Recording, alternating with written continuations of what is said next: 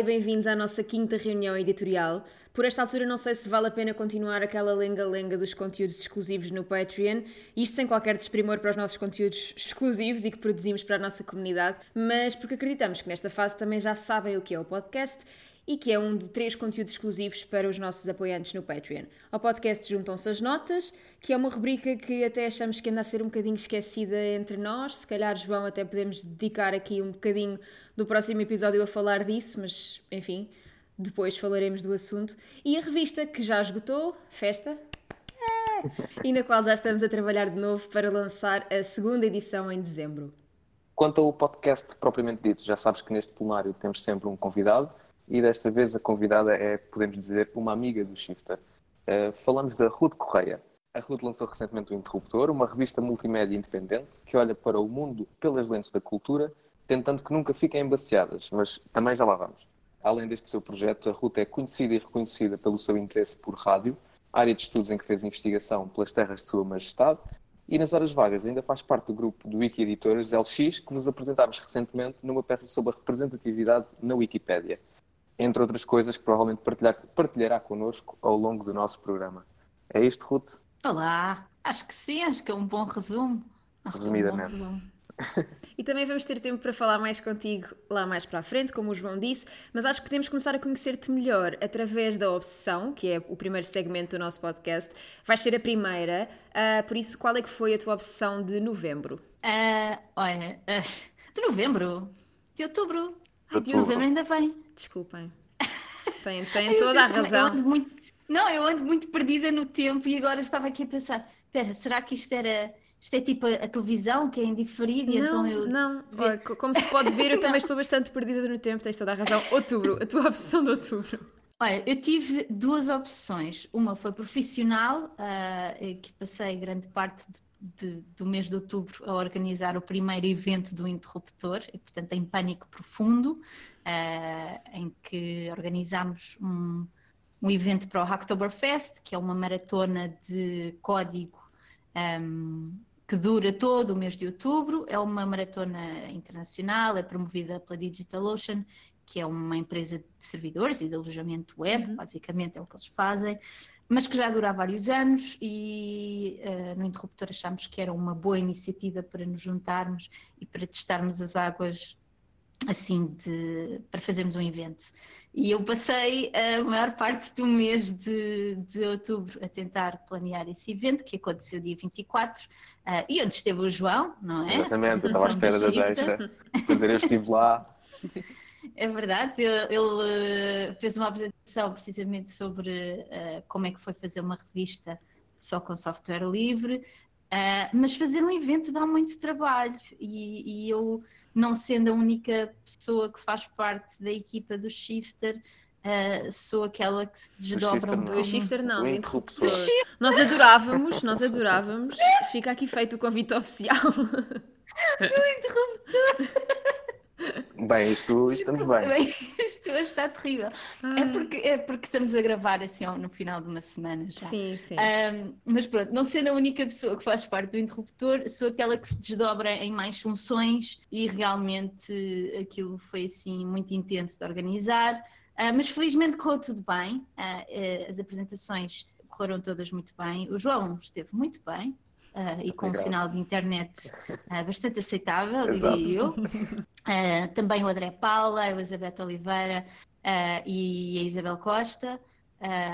durante a manhã, depois à tarde, deitámos um bocado de mãos à obra e fizemos um mapa dos equipamentos culturais em Portugal, que já está funcional ainda está, ainda está a ser polido, ainda vai levar ali uns ajustes, mas as pessoas já podem passear e ver onde é que há cinemas, onde é que há teatros, bibliotecas, etc, etc. E, e pronto, isso consumiu grande parte do meu tempo. Quando não estive a fazer isso para um, uh, aliviar a carga, eu, um, eu gosto muito de jogar uh, videojogos, um, mas tenho gostos muito específicos. Eu tenho uma montanha da vergonha uh, substancial, uh, mas há alguns jogos que quando eu jogo, jogo muito tempo. E, e eu regressei a um jogo que é o Stardew Valley, um, e eu vou, para vocês perceberem que é uma obsessão, um, eu tenho um livro. É, é um livro que é grande, que é de capa dura, um, que me ajuda a navegar a vida na quinta, a aventura no Vale do Orvalho. Uh, e, e, realmente é uma obsessão porque, um, para quem não sabe, o Sérgio Valley é um videojogo em que temos uma quinta, não é?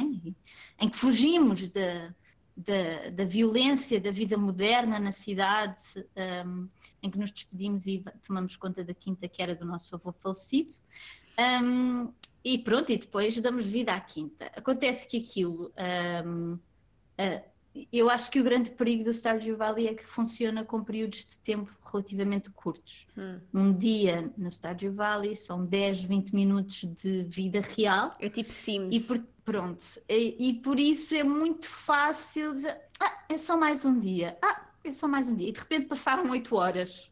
E eu não almocei, não fiz nada, estive no sofá o dia todo a plantar as minhas coisas. Exato. A... E pronto, foram as minhas duas obsessões do mês de outubro. Mas um... acho que não há vergonha nenhuma nessa tua obsessão em Stardew Valley, porque ainda por cima, se estás a dizer-nos que é uh, um escape à vida na cidade, no fundo é a tua forma de escapares à tua vida na cidade com uma quinta que, que digo eu não tens. Tens? És dona de uma quinta? Uh, não, Pronto. infelizmente não tenho uma quinta. nem latifundiária, nem minifundiária, nem fundiária de coisa nenhuma. Mas lá está, mas tens, não é? Em Stardew Valley tens, por isso... E eu, por acaso, eu sou muito partidário dos videojogos e acho que os videojogos são sempre muito maltratados. É verdade. Eu ainda ontem, antes de ir dormir, estive a fazer a minha horinha diária de FIFA. A sério? És uh... um jogador de FIFA? Sim, ninguém diria, não é? Eu acho. Pois não, não. Mas eu, tenho uma carreira muito, solida, muito solitária, não jogo online e faço aquele modo em que sou só um jogador e chama-se mesmo João Ribeiro e eu tipo construo aquilo tudo até ser o melhor do mundo. Faço tipo pelo menos uma hora por dia. É curioso estarem a falar disso, porque eu que não sou minimamente aficionada de videojogos, devo dizer-vos, o meu maior vício foi The Sims e de vez em quando retorna e, e quando retorna é grave. Aconteceu no início da, da quarentena, foi, foi grave. Eu e a minha irmã estávamos uh, absolutamente viciadas, mas, mas, ao ponto de sacar aquelas expansões de, de de acessórios falsos para, para as bonecas ficarem mais bonitas, enfim, olha, nem sei o que vos diga, mas eu não sou de todo uma jogadora de videojogos e recentemente voltei a ficar viciada, nada mais nada menos do que em Candy Crush. Ah! Pá, porquê, não é? Porquê aquelas coisas que acontecem? Eu acho que, tipo, nós, a nossa atenção está tão fragmentada que os jogos, quando, como tens tipo, que ter atenção durante algum tempo seguido, é quase um antídoto. Pelo menos eu sinto isso quase que sinto o mesmo que, que sinto a jogar um jogo, sinto a ler um livro. Sim. Aquele isolamento, tipo, estou ali no meu mundo. É muito fixe. Eu, eu sou, sou uma grande adepta, um, mas uh, tenho algumas regras autoimpostas, porque, um, por exemplo, eu tento uh, ou evito, às vezes, Uh, no início da pandemia não, não fui tão rígida com isso, até porque saiu o Animal Crossing e eu sou doente do Animal Crossing. Eu joguei para aí 300 horas do antigo, do antigo quer dizer do da 3DS, portanto o anterior a este, que saiu em 2013, acho eu. Uh, e entretanto, uh, o Animal Crossing saiu no dia em que eu acabei um, um curso de código super intensivo e portanto eu estava a precisar assim de um escape enorme e, e, saiu nesse dia e foi a primeira semana de pandemia e a partir daí eh, eh, aquelas aqueles primeiros dois meses foi muito intensivo também eh, em que também estás a, gerir, estás a gerir ou estás a criar a tua ilha, pronto, uhum. a fazer as tuas amizades, comprar as tuas mobílias, pagar o empréstimo da casa. Um, ah, uau! Isso muito, muito complexo. Ah, sim! Há toda uma. Há toda uma eu, eu daqui a pouco, eu, por acaso, uma das minhas notícias envolve Animal Crossing, portanto podemos mergulhar na dinâmica capitalista do Animal Crossing daqui certo, a pouco. Já lá vamos então. Um, mas, mas realmente, entretanto, eu acho que em dois meses também joguei para umas 200 horas de Animal Crossing, uh, o que é um bocadinho muito. Mas tendo em conta que estamos sempre em casa, também uh, acabou por uh, balançar. Mas durante a semana, hoje em dia eu, eu, evito jogar porque também sei que me descontrolo um bocado e então é uma maneira de controlar e de não ficar muito, muito entusiasmada antes de ir para a cama. Eu, houve uma altura que jogava um, jogos de, de, música, de ritmo, e portanto que, que, que, que criam ali uma adrenalina Sim. muito grande Depois e depois não conseguia dormir porque estava super.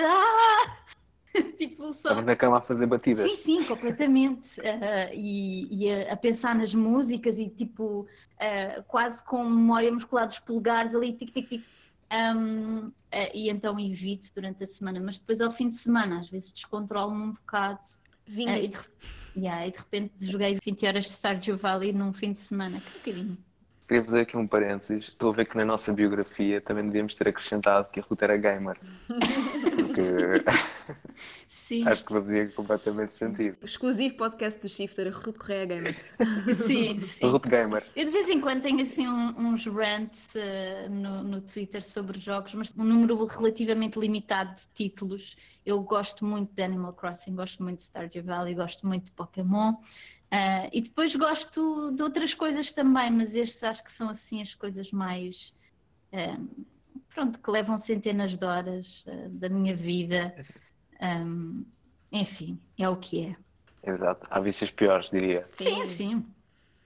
Rita, queres partilhar a tua opção connosco? Sim, pode ser. É um podcast, curiosamente.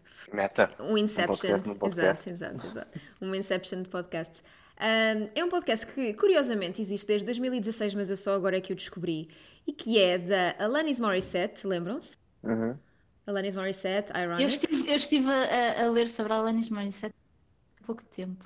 Olha, então, não sei se, não sei se sabes, mas não conhecia o podcast dela. Vale, vale muito a pena. Chama-se Conversation uh, with Alanis Morissette e é sobre saúde mental, que é um tema que começa a ser bastante recorrente nos nossos episódios do podcast, Podcast. mas nunca é demais. Um, e então, aparentemente, uh, depois, entretanto, quando, como me interessei por isto, fui pesquisar um bocado mais sobre ela e sobre a biografia dela, e ela é mesmo uma grande entusiasta de, de saúde mental. Teve inclusivamente uma coluna no The Guardian, onde um, acho que já não tem, mas teve, eh, também por volta do da altura em que estreou o, o seu podcast, que se chamava Ask Alanis Morissette, e, e era também uma espécie de hum, coluna de, de aconselhamento, ah, enfim, de assuntos relacionados com psicologia e emo- emocionais e etc. E os episódios do podcast são isso mesmo, são muito bons, porque ela convida ah, professores, autores ah, renomados, psiquiatras, psicólogos. Um, não quero estar aqui a fazer name dropping porque não vale a pena, não é? Também pô- ninguém conhece, acho eu, enfim, só se forem mesmo muito, muito interessados pelo tema, é, que saberão, é que saberão assim nomes de cor de, de- de grandes professores de psiquiatria e neurologistas, mas há aqui conversas mesmo muito, muito, muito interessantes. Cada uma delas eh, acaba por ter um, um tema principal, seja, por exemplo, eh, de estigmatizar o vício, por exemplo, foi uma das que eu ouvi uh, mais recentemente. Um, há outros sobre, por exemplo, uh, eating disorders. Desculpem, não me lembro da expressão em português assim de repente. Distúrbios alimentares. Distúrbios alimentares, obrigada. Um, exato. Ela fala muito também para pais e mães recentes, pessoas que queiram engravidar, como lidar com os seus filhos, educação. É muito interessante. Ela, aparentemente, não tendo estudado nada da, da área, parece já ter um mestrado no assunto, porque, muito honestamente, fa- fala, de, fala com propriedade e, e faz sentido tudo o que ela diz. E, e os podcasts são mesmo muito interessantes. Ela é uma excelente conversadora. Os convidados são bastante interessantes também. E olhem, fica o conselho, se quiserem, se tiverem interesse, não deixa de ser engraçado po- porque associamos Alanis Morissette àquela cantora dos anos 90, não é? Que foi tendo assim uns hits e de repente ela é uma verdadeira ativista pela saúde mental. É interessante. Olha, eu, eu posso partilhar aqui que fui, que fui ler sobre ela precisamente por causa da música, porque ela foi, foi assim um dos grandes ícones pop dos anos 90 e depois parece que desapareceu e realmente Mas desapareceu. lançou um álbum este ano. Exatamente, e foi à conta disso, que é de repente Uhum. ela voltou. Um, e, e, e eu ouvi uma série de artigos que era o que é que tinha acontecido nos entretantos, e realmente ah, foi assim muito trágico, porque ela teve assim um desgosto amoroso gigantesco. Ela Uhum. teve uma grande relação com o Ryan Reynolds, acho que estiveram juntos para aí sete Foi. anos. Sim, O Ryan Reynolds, que eu acho que toda a gente sabe quem é, grande Sim, ator. sim. Eu Deadpool. não sei quem é ninguém. O Ryan Reynolds é o, é o, é o Dare- Daredevil, acho eu. Não, é o Deadpool. É o, é o É o Dead- Deadpool. Isso, é o Deadpool. Um, mas pronto, eles estiveram juntos, acho que foi para aí 5 ou 7 anos. estavam para casar e de repente ele chega um dia e diz que quer acabar tudo e acho que ela teve assim um desgosto absolutamente devastador. Ela passou por umas coisas complicadas, passou. Ela fala disso em alguns episódios, por exemplo, ela tem três filhos, se não me engano, e, e passou por depressões pós-parto dos três. Foi tendo assim umas quantas experiências. Uh, e aliás, uma, o single deste álbum que ela lançou agora, eu acho que ela teve. O anterior tinha sido em 2012, por isso foram oito anos uh, parada. Um, desculpem, estava só a ver se tinha feito a conta certa.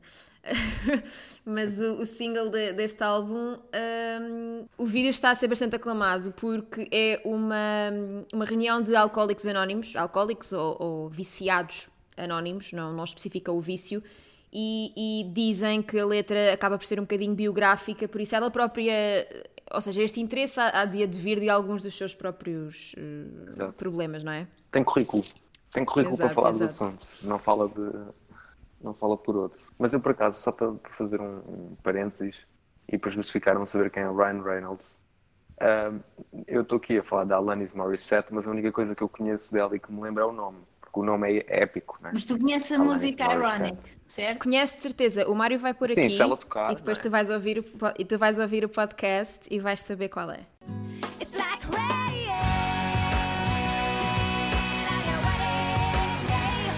Bem, mas posso passar à minha opção então? Sim, sim. Fechamos a ronda. Eu uh, lamento não trazer uma opção tão sorridente, mas é assim, acho que o podcast do Shifter acho que vai ficar reconhecido um dia por isso, porque é um ups and downs constante de, de emoções e temáticas.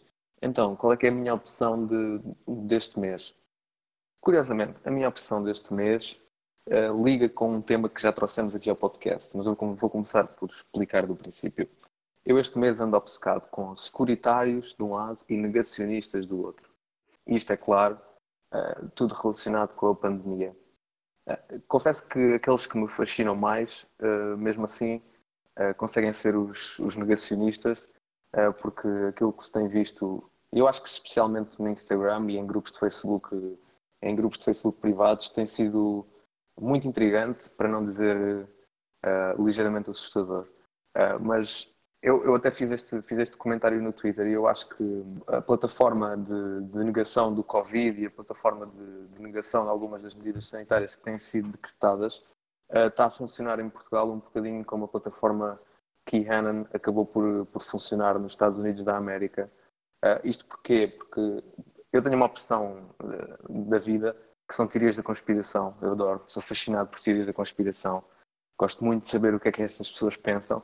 E há uma coisa que é sempre comum nas teorias da conspiração, que é partirem de uma base que é mais ou menos verdade, e a partir daí uh, constrói-se um universo de, uh, de mentiras ou de e verdades que é absolutamente infinito, infindável e que é impossível de refutar porque é assim, uma espécie de, de ciclo uh, absurdo.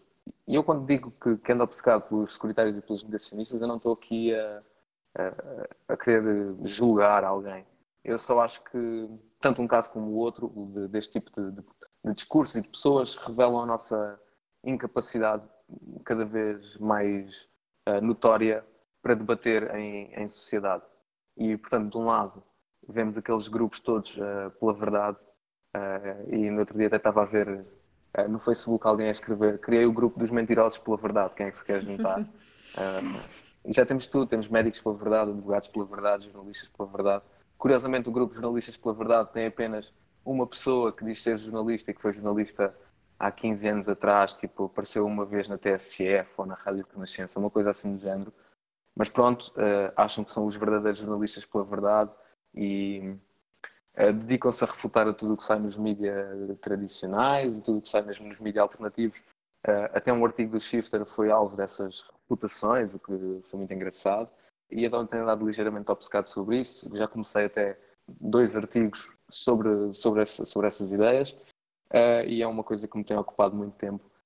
E a ler comentários, simplesmente, eu vou mesmo para, para os posts, assim, que acho que pode haver, especialmente negacionistas, porque para mim é um bocadinho mais assustador.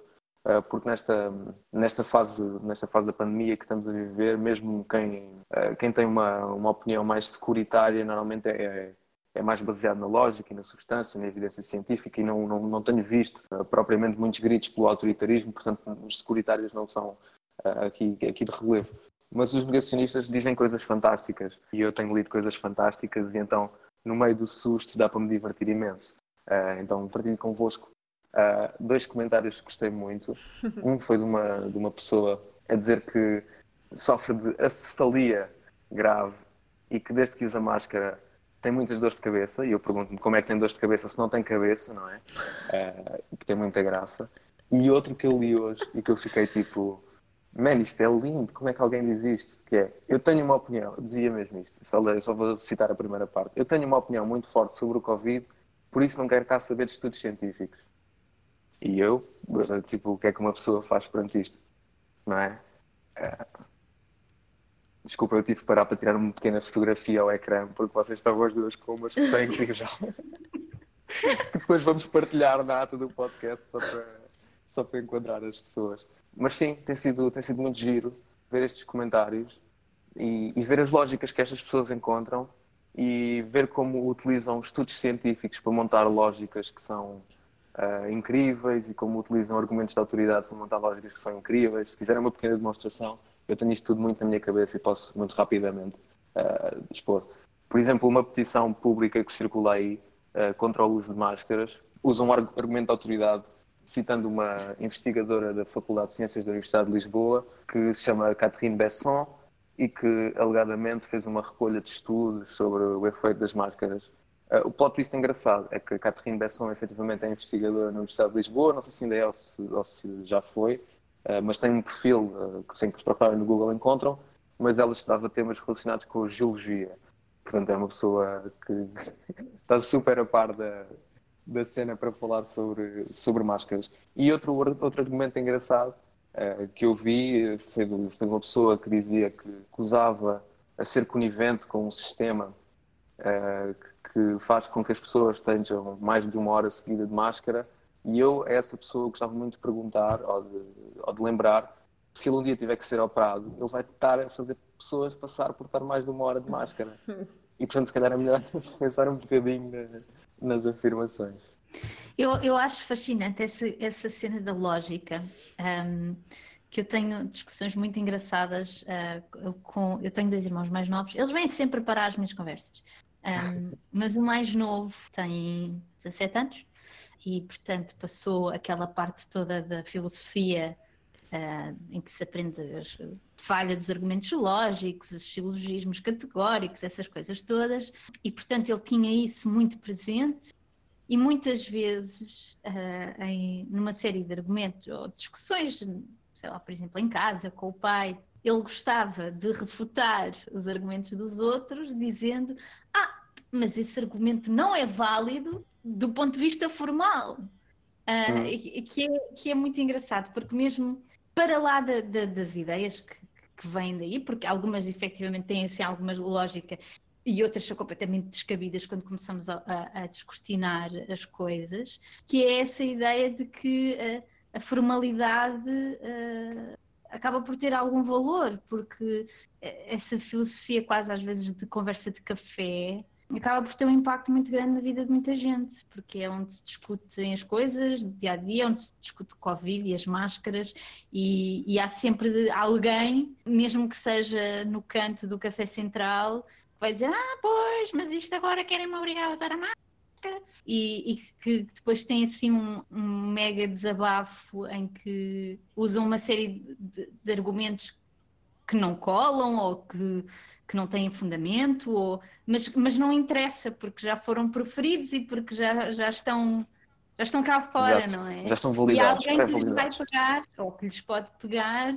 e pronto, e persegue a sua vida com, com, este, com estes argumentos que, que realmente são, que são falsos e, e, que no caso da pandemia que têm efeitos graves depois do ponto de vista social, de saúde, não é? De, de tudo, pública. não é? Exato, saúde pública. E, e eu, eu, eu acho a cena das, das, das, teorias da conspiração super fascinante, super assustadora também, mas sim, acho que é, eu admiro-te muito ires para esses sítios à procura. Mesmo. Eu acho que dava em doida. Eu acho que dava em doida. É muito assustador.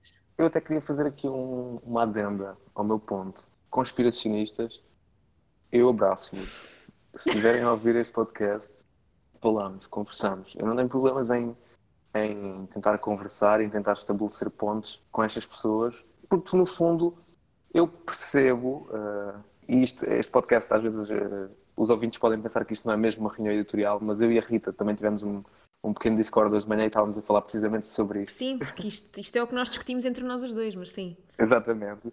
Mas o, o, que eu, o que eu queria dizer é que eu percebo mais ou menos a plataforma a partir da qual as pessoas estabelecem uh, certas ideias e eu compreendo que as pessoas tenham, tenham um certo ímpeto para rejeitar o autoritarismo e isso de certa forma até é saudável numa democracia é, e até é saudável é que não sejam é todos. partir de questionar, não é? Também não aceitares Exato. tudo aquilo que te é dado uh, sem questionar. Claro, o problema é quando, quando transformam essa, essa essência em certezas absolutas sobre as quais é muito difícil é muito difícil ter uma opinião e por exemplo acho que um exemplo cabal disso mesmo foi o, uma imagem que nós publicámos no Instagram do Shifter em que tinha o comparativo dos termos e condições das várias aplicações e nós publicámos aquilo e o post dizia qualquer coisa contra o relativismo populista uma opinião aprofundada e linkava para o nosso texto. Uh, e o nosso texto era um texto uh, extenso, complexo e dialético sobre a aplicação, ou seja, que não a, a aceitava criticamente nem a rejeitava redundantemente, ou seja, de, previa os dois pontos de vista, os dois argumentos, e a maior parte dos comentários que, que nós recebemos foi como se o nosso conteúdo fosse a imagem. E é muito engraçado isso, porque acho que é um bocadinho o que acaba por acontecer com a lógica hoje em dia é tipo uma lógica pronta a vestir, tipo tu compras um bocadinho aqui, pegas um bocadinho ali, tal ali, ali, e depois fazes uma lógica que é tua. Eu até este mês estava, estava no Twitter, antes de me despedir do Twitter, e vi um comentário que era absolutamente genial, eu tenho pena de não ter guardado e tenho de ir à procura dele. Era uma pessoa qualquer, não interessa quem era, a defender a ideia de propriedade privada. E depois a pessoa fazia um bingo a tentar justificar a sua lógica, que era do género.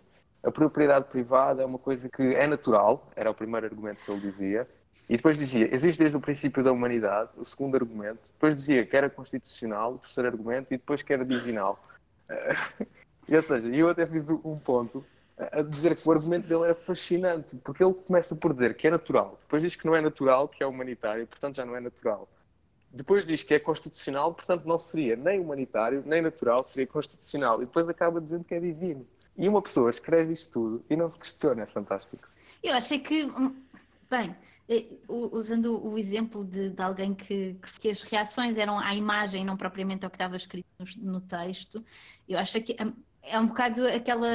Um, quando o Twitter te obriga a, a, clicar num link antes de retweetares, é, uhum. eu acho que isso é muito ilustrativo dos tempos em que vivemos, que as pessoas uh, leem uma frase e nem sequer se dão ao trabalho de abrir e, e de ler o que é que lá está escrito. É, é um bocado se há 30 anos um, toda a opinião pública fosse só formada pelas manchetes dos jornais. E obviamente nós sabemos que as manchetes são importantes e por isso é que são analisadas todos os dias, ainda hoje, não é? Mas, mas isso foi multiplicado na internet a um, a um, a um nível completamente Uh, ridículo. E isto acontece, de certo acontecerá com amigos vossos também. Eu tenho amigos meus que são muito um, vocais e que até leem, que se interessam e que vão à procura de notícias e etc. Mas que depois, de vez em quando, tropeçam em alguma coisa. Ah, e eu acho que também acontece a qualquer um de nós, em boa verdade, mas que tropeçam num título qualquer e ainda não se deram ao trabalho de ler e já estão a, a refilar e a dizer, pois, e aquilo. Uh, e, e, e, tu tens de ir lá dizer, oh, mas isso tu estás a dizer está lá no artigo também. Exato. Esse tipo de, de preocupações, isso, isso, foi endereçado no, no artigo, ou, ou está, está explícito, eles explicam o que, o que seja. E então um, é, é, é, super interessante ver como é que a bola de neve se constrói, às vezes à volta de nada. Não é? Eu queria só. Eu queria só fazer Desculpa, diz, diz. Só que eu só tenho uma última coisa, mas diz tu. Era, estava a ouvir a Ruta falar e estava-me a lembrar de, de, adicionar uma camada a este assunto, a esta história da, da, inevitabilidade da internet quando se escuta este tipo de temas, que é essa imagem que tu falaste, João, que nós partilhámos no Instagram do Shifter, nem sequer tinha legibilidade. Eu quero só acrescentar isto. Era uma imagem que dava para perceber minimamente de que é que se estava a falar, era um gráfico e obviamente com a descrição que nós escrevemos mais facilmente se percebia, mas, mas como o João disse, as pessoas provavelmente nem a leram. Mas a, mas a imagem em si estava tão esticada que, que tinha muito pouca leitura.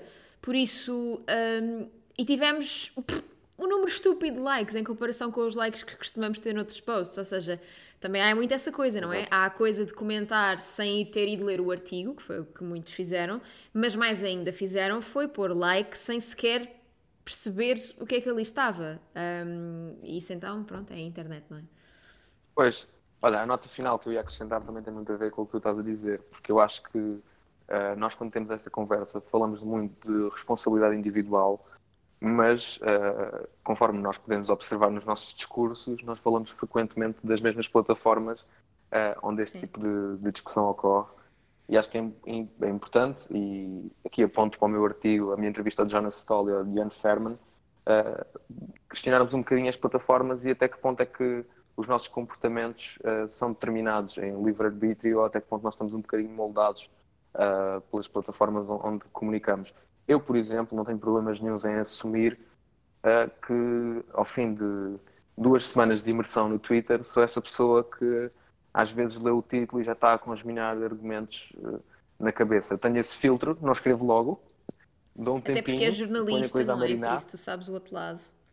Lembra-te disso. Exatamente, sei o que dói. Mas, mas sim, eu acho que é só mesmo, mesmo este apontamento de dizer que as redes sociais também têm, as redes sociais e neste caso as, as grandes plataformas privadas com que nós convivemos atualmente, porque não quero aqui antagonizar o modelo de rede social per se, porque acho que pode ter, pode ter muito a dar ainda, mas têm uma cota parte de responsabilidade neste, uh, neste tipo de discurso.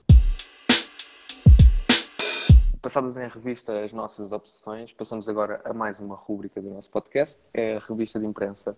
Para alterarmos um pouco a ordem, sugeria que começasses tu, Rita. Ok, sem problema.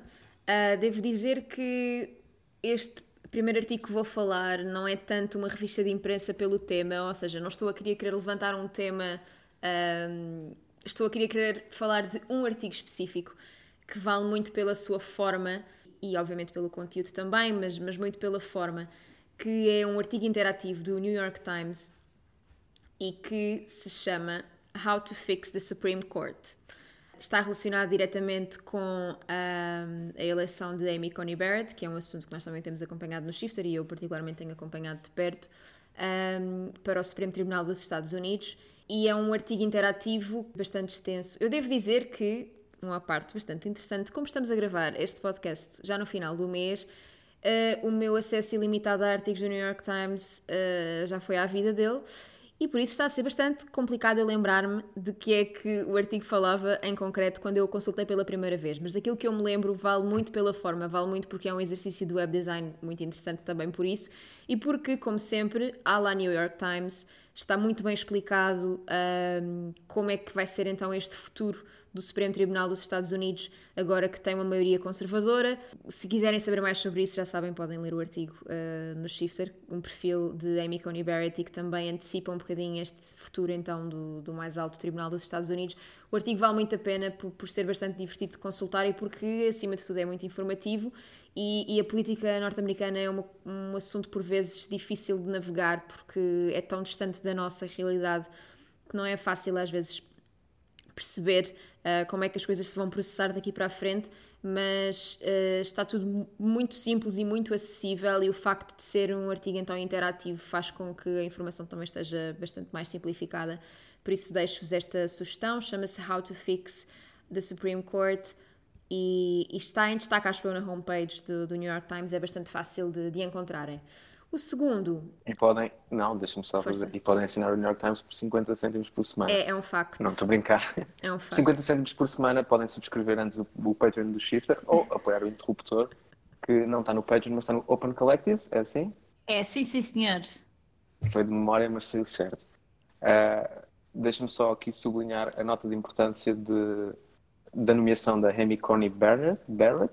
Eu, de, ah, tá certo. Acho que é um nome um bocadinho difícil de dizer, mas sublinhar a nota de importância porque é um assunto meio lateral às eleições dos Estados Unidos, mas acho que é um assunto que acaba por ser uh, extraordinariamente paradigmático sobre as eleições dos Estados Unidos e até um, ehm, eu não vou, isto pode ser soar simplista, mas a dependência do Supreme Court, tipo, uh, este jogo político que se faz no Supremo Tribunal de Justiça dos Estados Unidos é uma coisa assim meio uh, estranha, não é?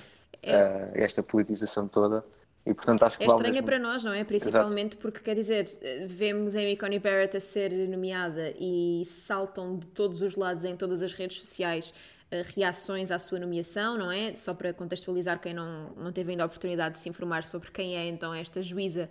Estamos a falar de uma juíza que, hum, que tem um passado ultraconservador e que é conhecida por já ter legislado contra uh, o aborto, a favor do porte de armas, ou seja, tudo o que é, um, enfim, olhem, temas, temas sensíveis neste Exato. momento na sociedade norte-americana. Uh, é uma verdadeira aliada das políticas de Trump, sem que ela nunca se tenha assumido dessa forma, e ela garante a pé juntos que não vai deixar as suas convicções pessoais uh, influenciarem o seu trabalho, mas uma coisa nunca está totalmente dissociada da outra, e além de ser uma figura controversa por si só, representou também, então, como eu já disse, uma passagem do Supremo Tribunal dos Estados Unidos para uma maioria conservadora. Um, e pronto, e foi, foi uma nomeação feita à pressa, como diz aliás no título do artigo que nós escrevemos sobre ela. Como o João disse, enfim, o, o, estas eleições norte-americanas e a política norte-americana têm muitas ramificações, ao contrário de, daquilo que nós podemos pensar, uh, como acontece cá em Portugal, por exemplo, que uma juíza seria ninguém em Portugal quer saber da nomeação de um juiz, vá, para ser simplista também, não é? Uh, lá, esta senhora foi eleita e não, não, não pararam de chegar reações de todo o lado de celebridades e de pessoas absolutamente. Uh, uh, anónimos, exato. Anónimos. E por isso mesmo não deixa de ser importante perceber então como é que funciona este órgão judicial que está tão intimamente ligado à política dos Estados Unidos, já que queremos discutir Donald Trump e Joe Biden, então vamos discuti-lo de, de forma informada, não é? Ui, já estás aí a deixar uma pista para, a minha primeira revista de imprensa, mas eu deixo tirar a segunda. Ah, e tu a deixar uma pista para a minha segunda. Ah.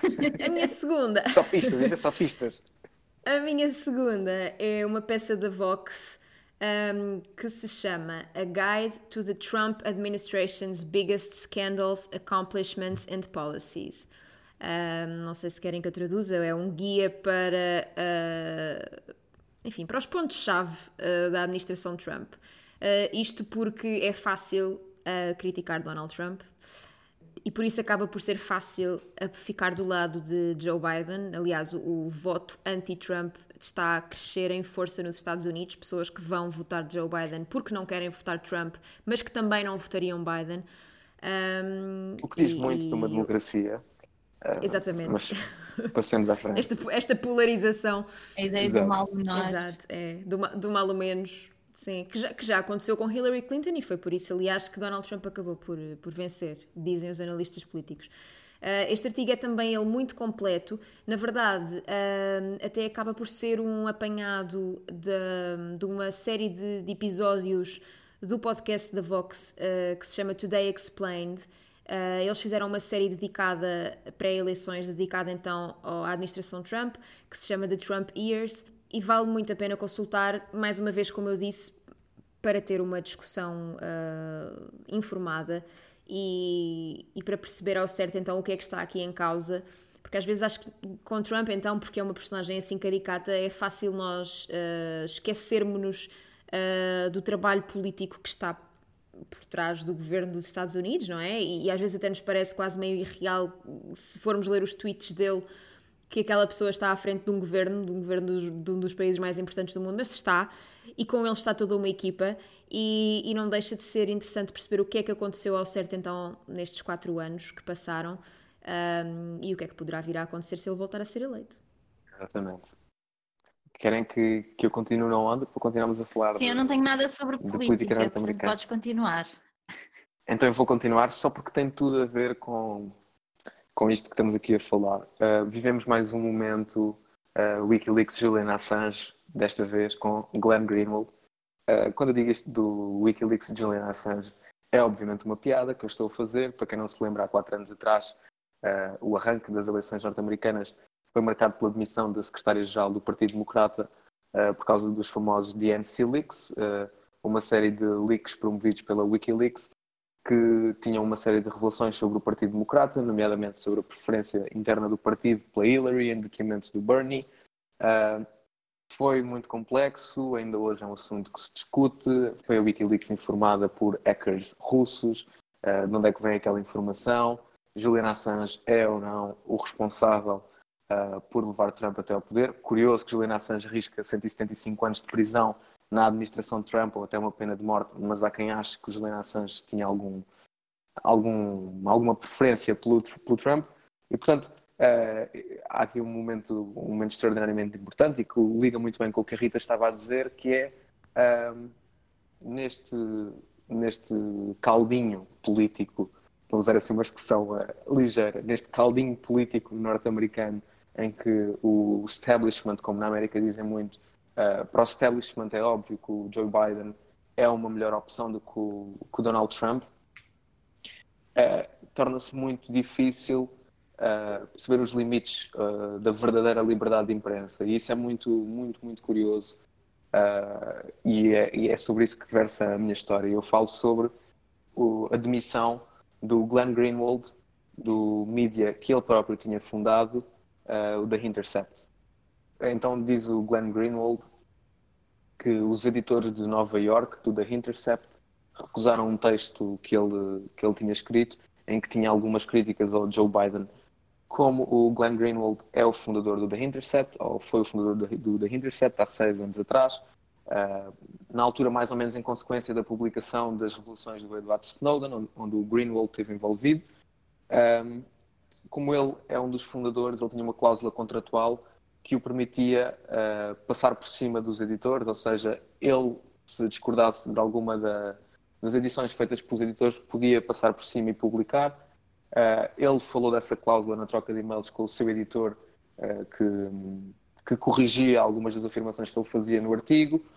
O editor, a editora, no caso a Betsy, não quis comprar essa guerra e disse-lhe de certa forma que, no e-mail que, que ele publica online, disse-lhe de certa forma que, que ele tinha que rever a forma como, como estava a lidar com a situação e ele ficou absolutamente fora de si, diria e fez um e-mail enorme que mandou para a administração do, do The Intercept e da First Look Media, a empresa de Pierre Omidier, o dono do eBay que financia todo este grupo de mídia.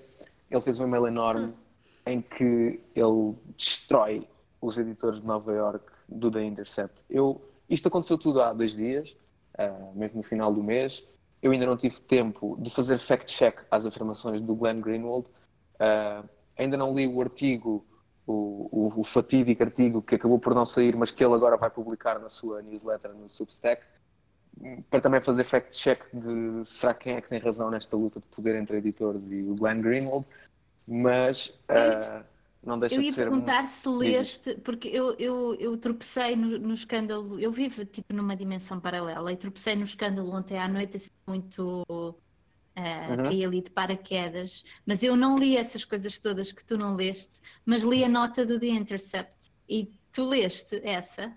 Não, não acho que só Pronto, é que uh, eu li o texto do The Intercept, eu, eu vi uh, Glenn Greenwald demitiu-se do The Intercept uh, e depois uhum. li a nota do The Intercept em relação a essa demissão.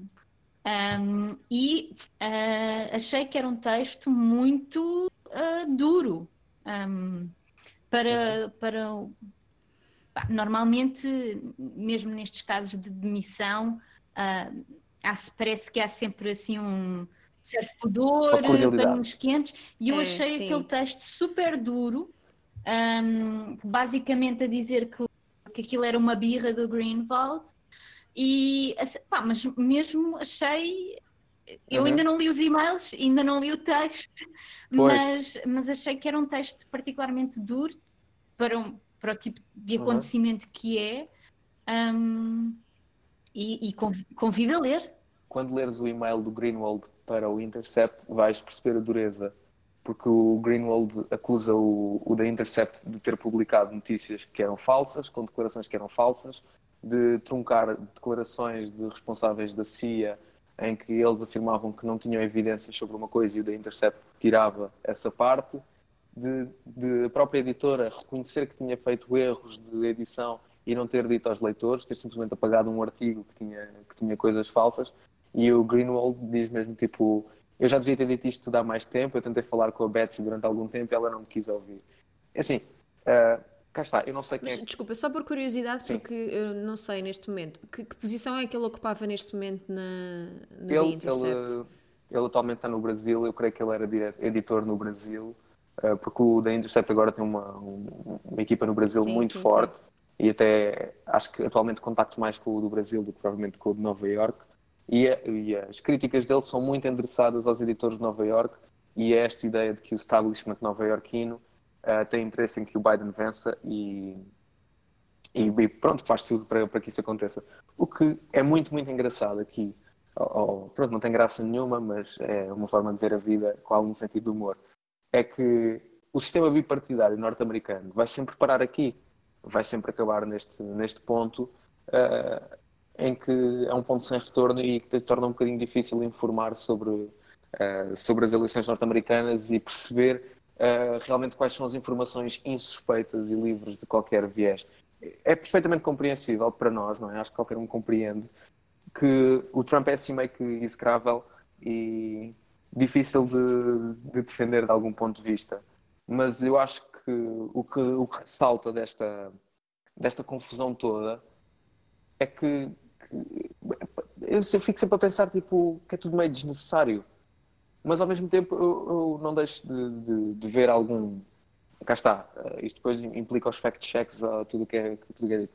Mas eu não deixo de ver alguma razão, entre aspas, oh, no Glenn, em querer uma, uma lógica de publicação uh, visto, visto que é radical para um lado, não é? Que, que se apoia em, numa, numa citação e cria uma lógica e tem essa permissão de ser radical para um lado, e por exemplo no Brasil eles, através das conversas de Telegram que tiveram acesso, fizeram uma investigação enorme do Vaza Jato, uh, e depois não ser radical para o outro, fica assim com alguma, com alguma confusão, até porque eu estou em crer que o leitor do, da Intercept, e é um bocadinho esse o argumento que o Glenn também faz a certo ponto, o leitor do The Intercept é um leitor informado, é um leitor inteligente, é um leitor capaz de ler e discernir por si próprio e não é um propriamente. Eu não estou a ver que, que o artigo do, do Glenn uh, fosse atrair. Incitasse ao Trump, não é? Sim, tipo, se, se, ele tiver um artigo em que critica o Biden, eu aposto que ele tem 10 em que critica o Trump, portanto não me parece que, que fosse por aí. E no meio disto tudo,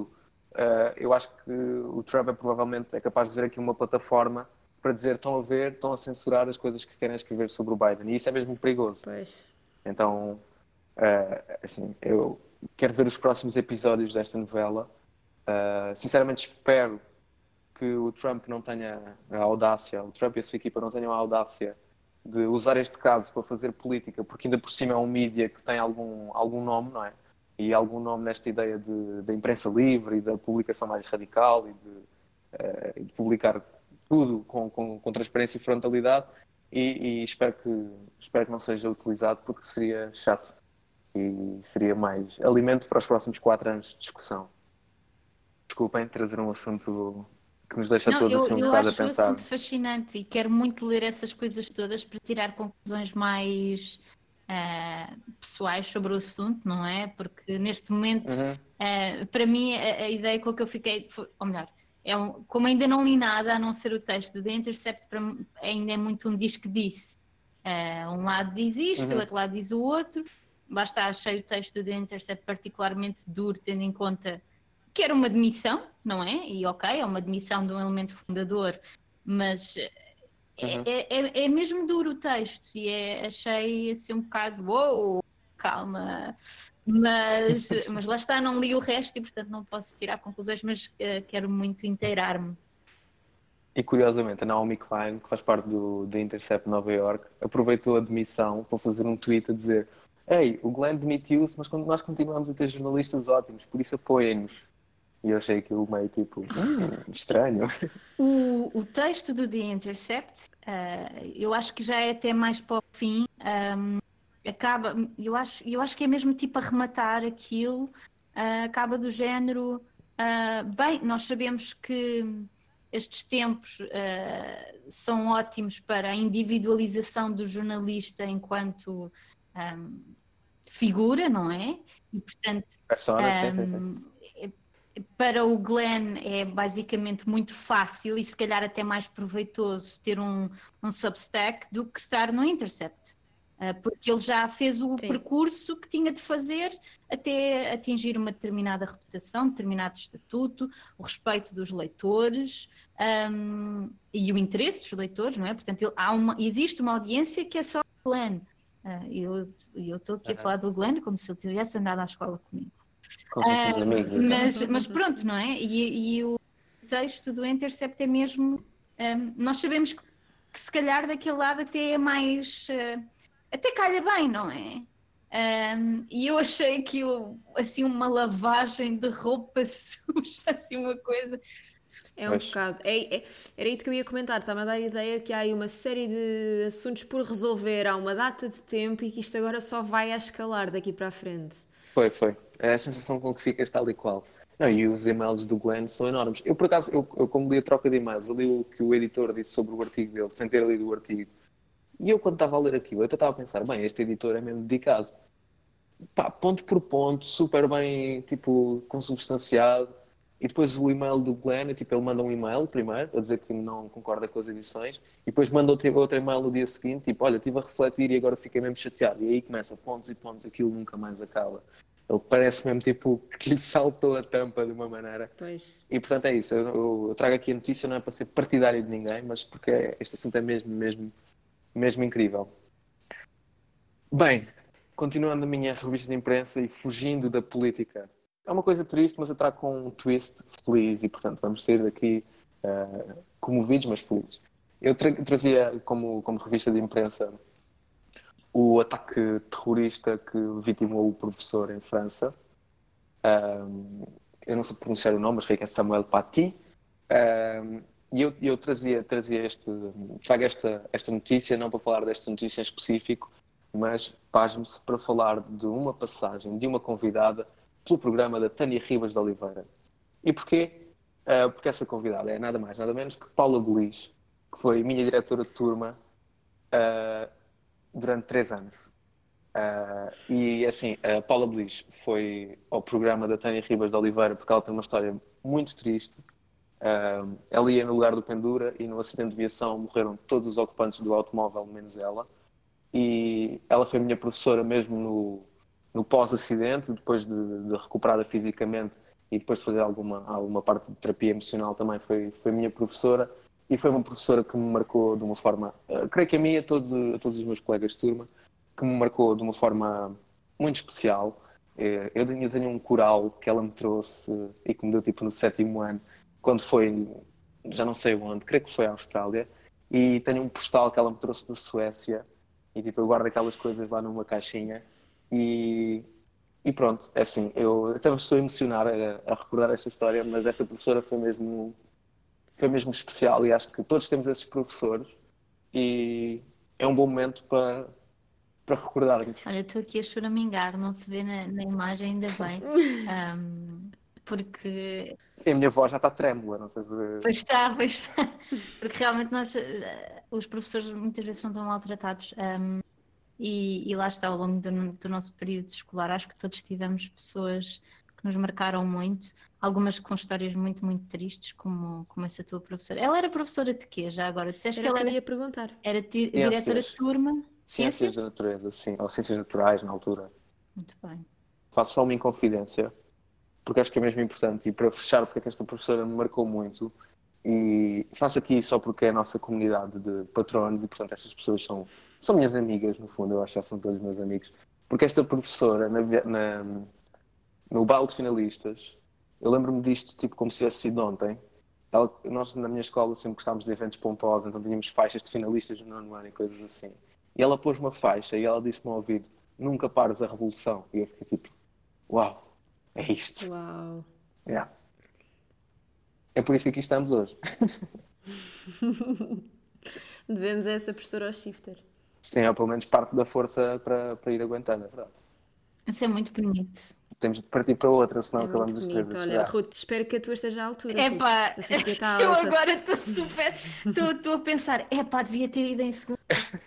Então, eu tenho, uh, tenho as minhas, as duas notícias. Vou começar por uma mais leve, Bora. que leva a temas um bocadinho mais pesados. Ah. Então, há bocado falámos de Animal Crossing e eu tropecei. Isto foi mesmo, eu tinha outra coisa, mas entretanto eu tropecei nisto uh, na meia hora antes de começarmos. Eu achei aquilo, isto tão interessante. Então, o Animal Crossing é um videojogo em que as pessoas têm a sua própria ilha e uh, têm os seus amiguinhos na ilha, os são todos animais. E esta é a premissa base do Animal Crossing, que um, uhum. noutras instalações do jogo, às vezes é uma cidade, melhor, até aqui costumava ser uma cidade, neste último é uma ilha, é uma ilha deserta, paradisíaca, tal e tal, mas há um, há um, um elemento fundamental que é um, nós chegamos lá sem nada e há lá um, um raccoon. Como é, que é, como é que é um raccoon em português?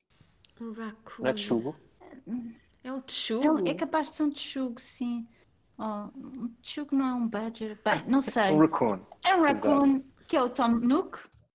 O Tom Nook. É um guaxinim. Que... Guaxinim. É o guaxinim, Não tão giro ainda por cima. Ainda por cima. Um, e então, o guaxinim Tom Nook que nos empresta dinheiro para nós uh, nos estabelecermos, uh, seja na cidade, seja na ilha, etc. Ele diz: Ok, pois tu realmente precisas de uma casa, eu posso-te construir a casa, um, e, mas pronto, tens aqui uma dívida de 20 mil bells que tens de pagar. Pagas quando quiseres, eu não sou chato com isso, um, mas pronto, a dívida está aqui.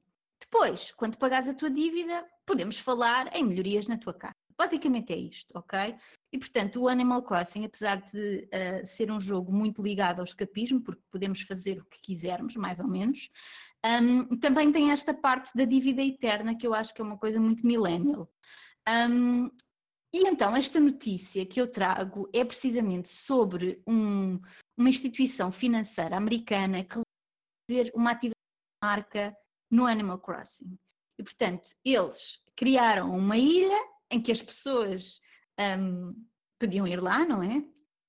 E, e pronto, eles associaram-se a um, um influencer, assim, todo um, toda uma panóplia, mas eh, pronto, criaram uma ilha basicamente para vender os seus serviços financeiros.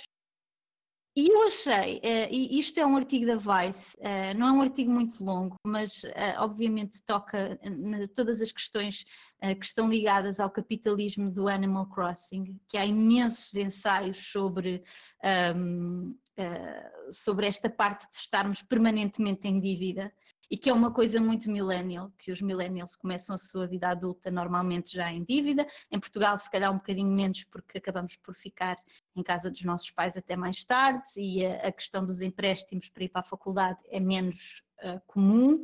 Mas, por exemplo, nos Estados Unidos e no Reino, no, no Reino Unido, não, mas na Inglaterra, por exemplo, um, entra-se na vida adulta já com uma dívida bastante avultada. A questão dos empréstimos uh, estudantis nos Estados Unidos é um problema gigantesco, um, porque é uma dívida enorme. Sei lá, uma pessoa vai para a faculdade e sai de lá com 100 mil dólares em dívida.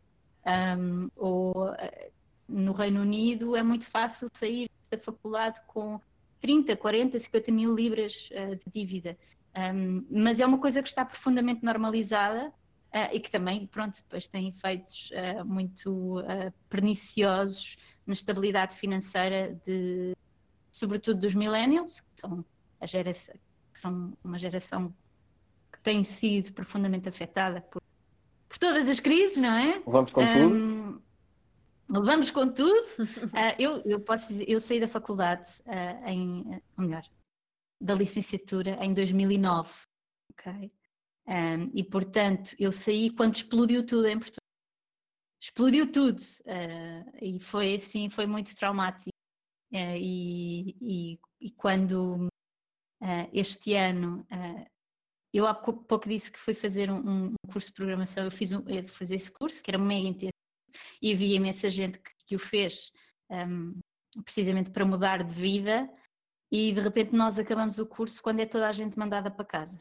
Pois que foi assim o maior anticlímax dos últimos 10 anos, de... um, a seguir ao Brexit, talvez. Um, mas, mas a certa altura, pronto, a escola de código tinha pessoa que supostamente nos ia ajudar a dar apoio a esta mudança profissional e, e era uma pessoa que estava a fazer isso, um, era uma rapariga bastante mais nova uh, e que estava super otimista e ao fim de algumas semanas de mesmo desmesurado, eu, uh, olha, eu já passei por isto uh, e não vale a pena dizer que vai ficar tudo bem porque nós não sabemos o que é que vai acontecer. Tipo, nunca a economia esteve fechada durante dois meses, nunca existiu. Portanto, pronto. Enfim, estes são assim os parênteses. Um, mas pronto, este é um artigo muito interessante sobre uh, que acaba por um, relativamente curto, está na Vice e que bate precisamente um, no facto dos millennials serem uma geração que poupa pouco, um, por, eh, sobretudo por, por, questões eh, estruturais e conjunturais que afetaram a nossa geração, um, mas que depois acabam, uh, acabamos por estar mais abertos a certo tipo de inovações e serviços financeiros. E, e pronto, é sobre como esta empresa norte-americana uh, realmente jogou isso muito bem. Sim, no sim, Animal Crossing diz. não podes construir a casa, dizer ao Guaxin, desculpa, não quero o empréstimo, eu vou mesmo construir, tipo... Uh, eu, olha, isso é uma ótima pergunta. Eu creio que não. Eu acho que a primeira casa que tu tens uh, é, é uma coisa que aparece automaticamente e que ele diz, ah, sim, eu sabia. Então preparei isto para ti, mas estás-me a dever isto. Ah, okay. um, Deve fazer mas, mesmo mas... parte da narrativa do jogo tu teres essa dificuldade logo à partida também, não é? Se calhar foi mesmo, sim, é mesmo é... essencial para. Sim, sim. Por acaso é mesmo engraçado pensar. E há, imensas teorias sobre se ele é. se ele te está a explorar, não é? Uhum ou se realmente ele está tá ali a prestar um bom serviço, porque pronto, quer dizer, ele deu-te uma casa, podia não ter dado, não é? Hum. E há, há, há, imensos ensaios sobre de Tom Nook e sobre como o Tom Nook representa todos os males do capitalismo e sobre como um jogo tão feliz é na verdade tão malicioso porque estás permanentemente em dívida. E existe até uma coisa incrível que é o stock market, que é um, é, é um é, imagina a bolsa de valores, mas com nabos. Okay. E então, todas, aos domingos de manhã, a Joan aparece na tua ilha e tu podes lhe comprar nabos. O preço flutua, portanto, ela, o, pronto, ela vai-te vender a X, imagina, a 100 bells, ela só te vende 10 nabos de cada vez, portanto, é, epá, é, é, é a bolsa. E depois, a, a, grande cena dos nabos é tu tens até ao domingo da semana seguinte para vendê-los. E o preço flutua. Uh, e às vezes uh, ganhas muito dinheiro, às vezes perdes dinheiro, e, e pronto. E eu, por exemplo, um, neste jogo, eu, eu nunca fui muito dos nabos. Era, e, e, este jogo tentei comprar, aliás, comprei alguns nabos. Eu é? nunca é? fui muito dos nabos. Meu namorado, meu namorado que joga, tipo, um, ele fez rios e rios de dinheiros nos nabos, há toda uma dinâmica.